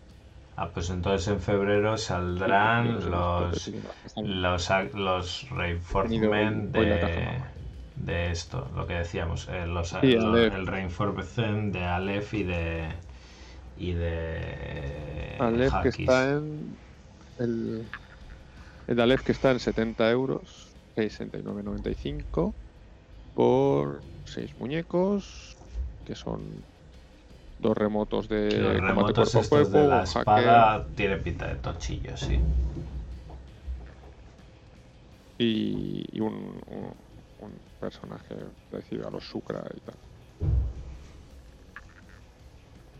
Ese, ese es el, el que viene ahora en febrero, el de, el de Aleph y el de Hackislam, que también está en 70. El de Hackislam que tiene miniaturas muy guapas, muy, muy guapas, muy guapas. Y algunos perfiles interesantes. Y después los Sekman, que son bastante sosos, pero bueno, como ahora van a ser como el. el la base de los. eh, de los enlaces de Capu. Pues bueno, pues ahí está. Y un Hafza, no, no. Creo que, era- creo que reaparecía por fin un Hafza. Que, ya hacía tiempo. Tu, tu, tu, es un Hafza. Sekpan, Sekpan, Hafza, sí, por fin. Uf, madre mía. Ya era hora de que reesculpieran un Hazard. Eh, pues sí, pues esto es lo que lo que viene. Mira, el, el Red Fury de. El Red Fury de Hackislam. Oye, a ver si aprovechan la escultura y sacan un, un Mukhtar con Red Fury. Pues ya, Lo Podría van ser buena a idea. meter en planificación para octubre del 24. Pues mira, el que el que quiera comprarse la caja de refuerzos, ahí tiene un buen proxy para, para hacer de Mukhtar en, en los otros ejércitos de Hackislam. Con el arma correcta, impresionante. Y esa, esas son las novedades de, de- que saldrán a finales de febrero. Ahora ya están. Las que han salido ahora son los drusos, eh, que son un, un reempaquetado. Los drusos, el, el- la Cateran, el Cascuda, el, el, el, el Lizard. El li- Eh, lo- Los mirmidones, el, el tag, el, el tag eh, nómada. Eh. Los mirmidones y el, el digger. el Digger que está muy guapo. Y el, el- los aliens están desde finales de, de diciembre. Vaya desconexión Sí, que sí, sí, tengo. aliens. Sí, los, es que los aliens, eh, sí, pues precio son 80 pavos. A ver, tienen mucha alita y mucha cosa extra, ¿eh? pero. Pero bueno, es que 80 pavos ya son. Muchos Ya euros. 20 En Pues, fin, en fin, en ¿cuánto fin. Me parece un poco loco, ¿no? No, son 10 más porque son. Que 70 son otros, 10 lo que son 10 pasa sí. que el, el de Pano salió Son 10. por, sesen- por menos. Estaba rayando. Sí, el de Pano es que ya te digo que las miniaturas eh, son muy muy sencillitas, ¿eh? no son para flip. El de Pano son mini- Así como el, el MK2, el, el Squalo MK2 está muy guapo, es muy buena mini. Las de refuerzos de Pano. Sí, son en la línea. 560, Los Bolt siguen siendo Bolt que ya había y creo que lleva 3, puede ser. Agnes Lleva ya dos, dos, lo normal es que ya tengas una, la pose no era especialmente, el de la gabardina estaba chulo, pero evidentemente no te hace comprar la caja. No, a nadie le ha hecho comprar la caja. Solo que se pueden utilizar en, en los ejércitos normales. Les ha hecho comprar. Que Bueno, Era- eh, Pues- Yo creo que era una, una maniobra entendible y, y y necesaria. lógica y necesaria, totalmente cierto. Mm, Pues no sé, mm, lo vamos a ir dejando por hoy, ¿no? Porque no sé si tienes alguna Sí, cosilla ya. más que comentar, pero ya llevamos un buen rato. Así que nada, Eso. Eh, a ver si para los próximos episodios ya volvemos un poco a la estructura regular, sacamos aquí algo de más temas jugables y retomamos colaboradores y no volvemos otra vez a estar los dos. Sí.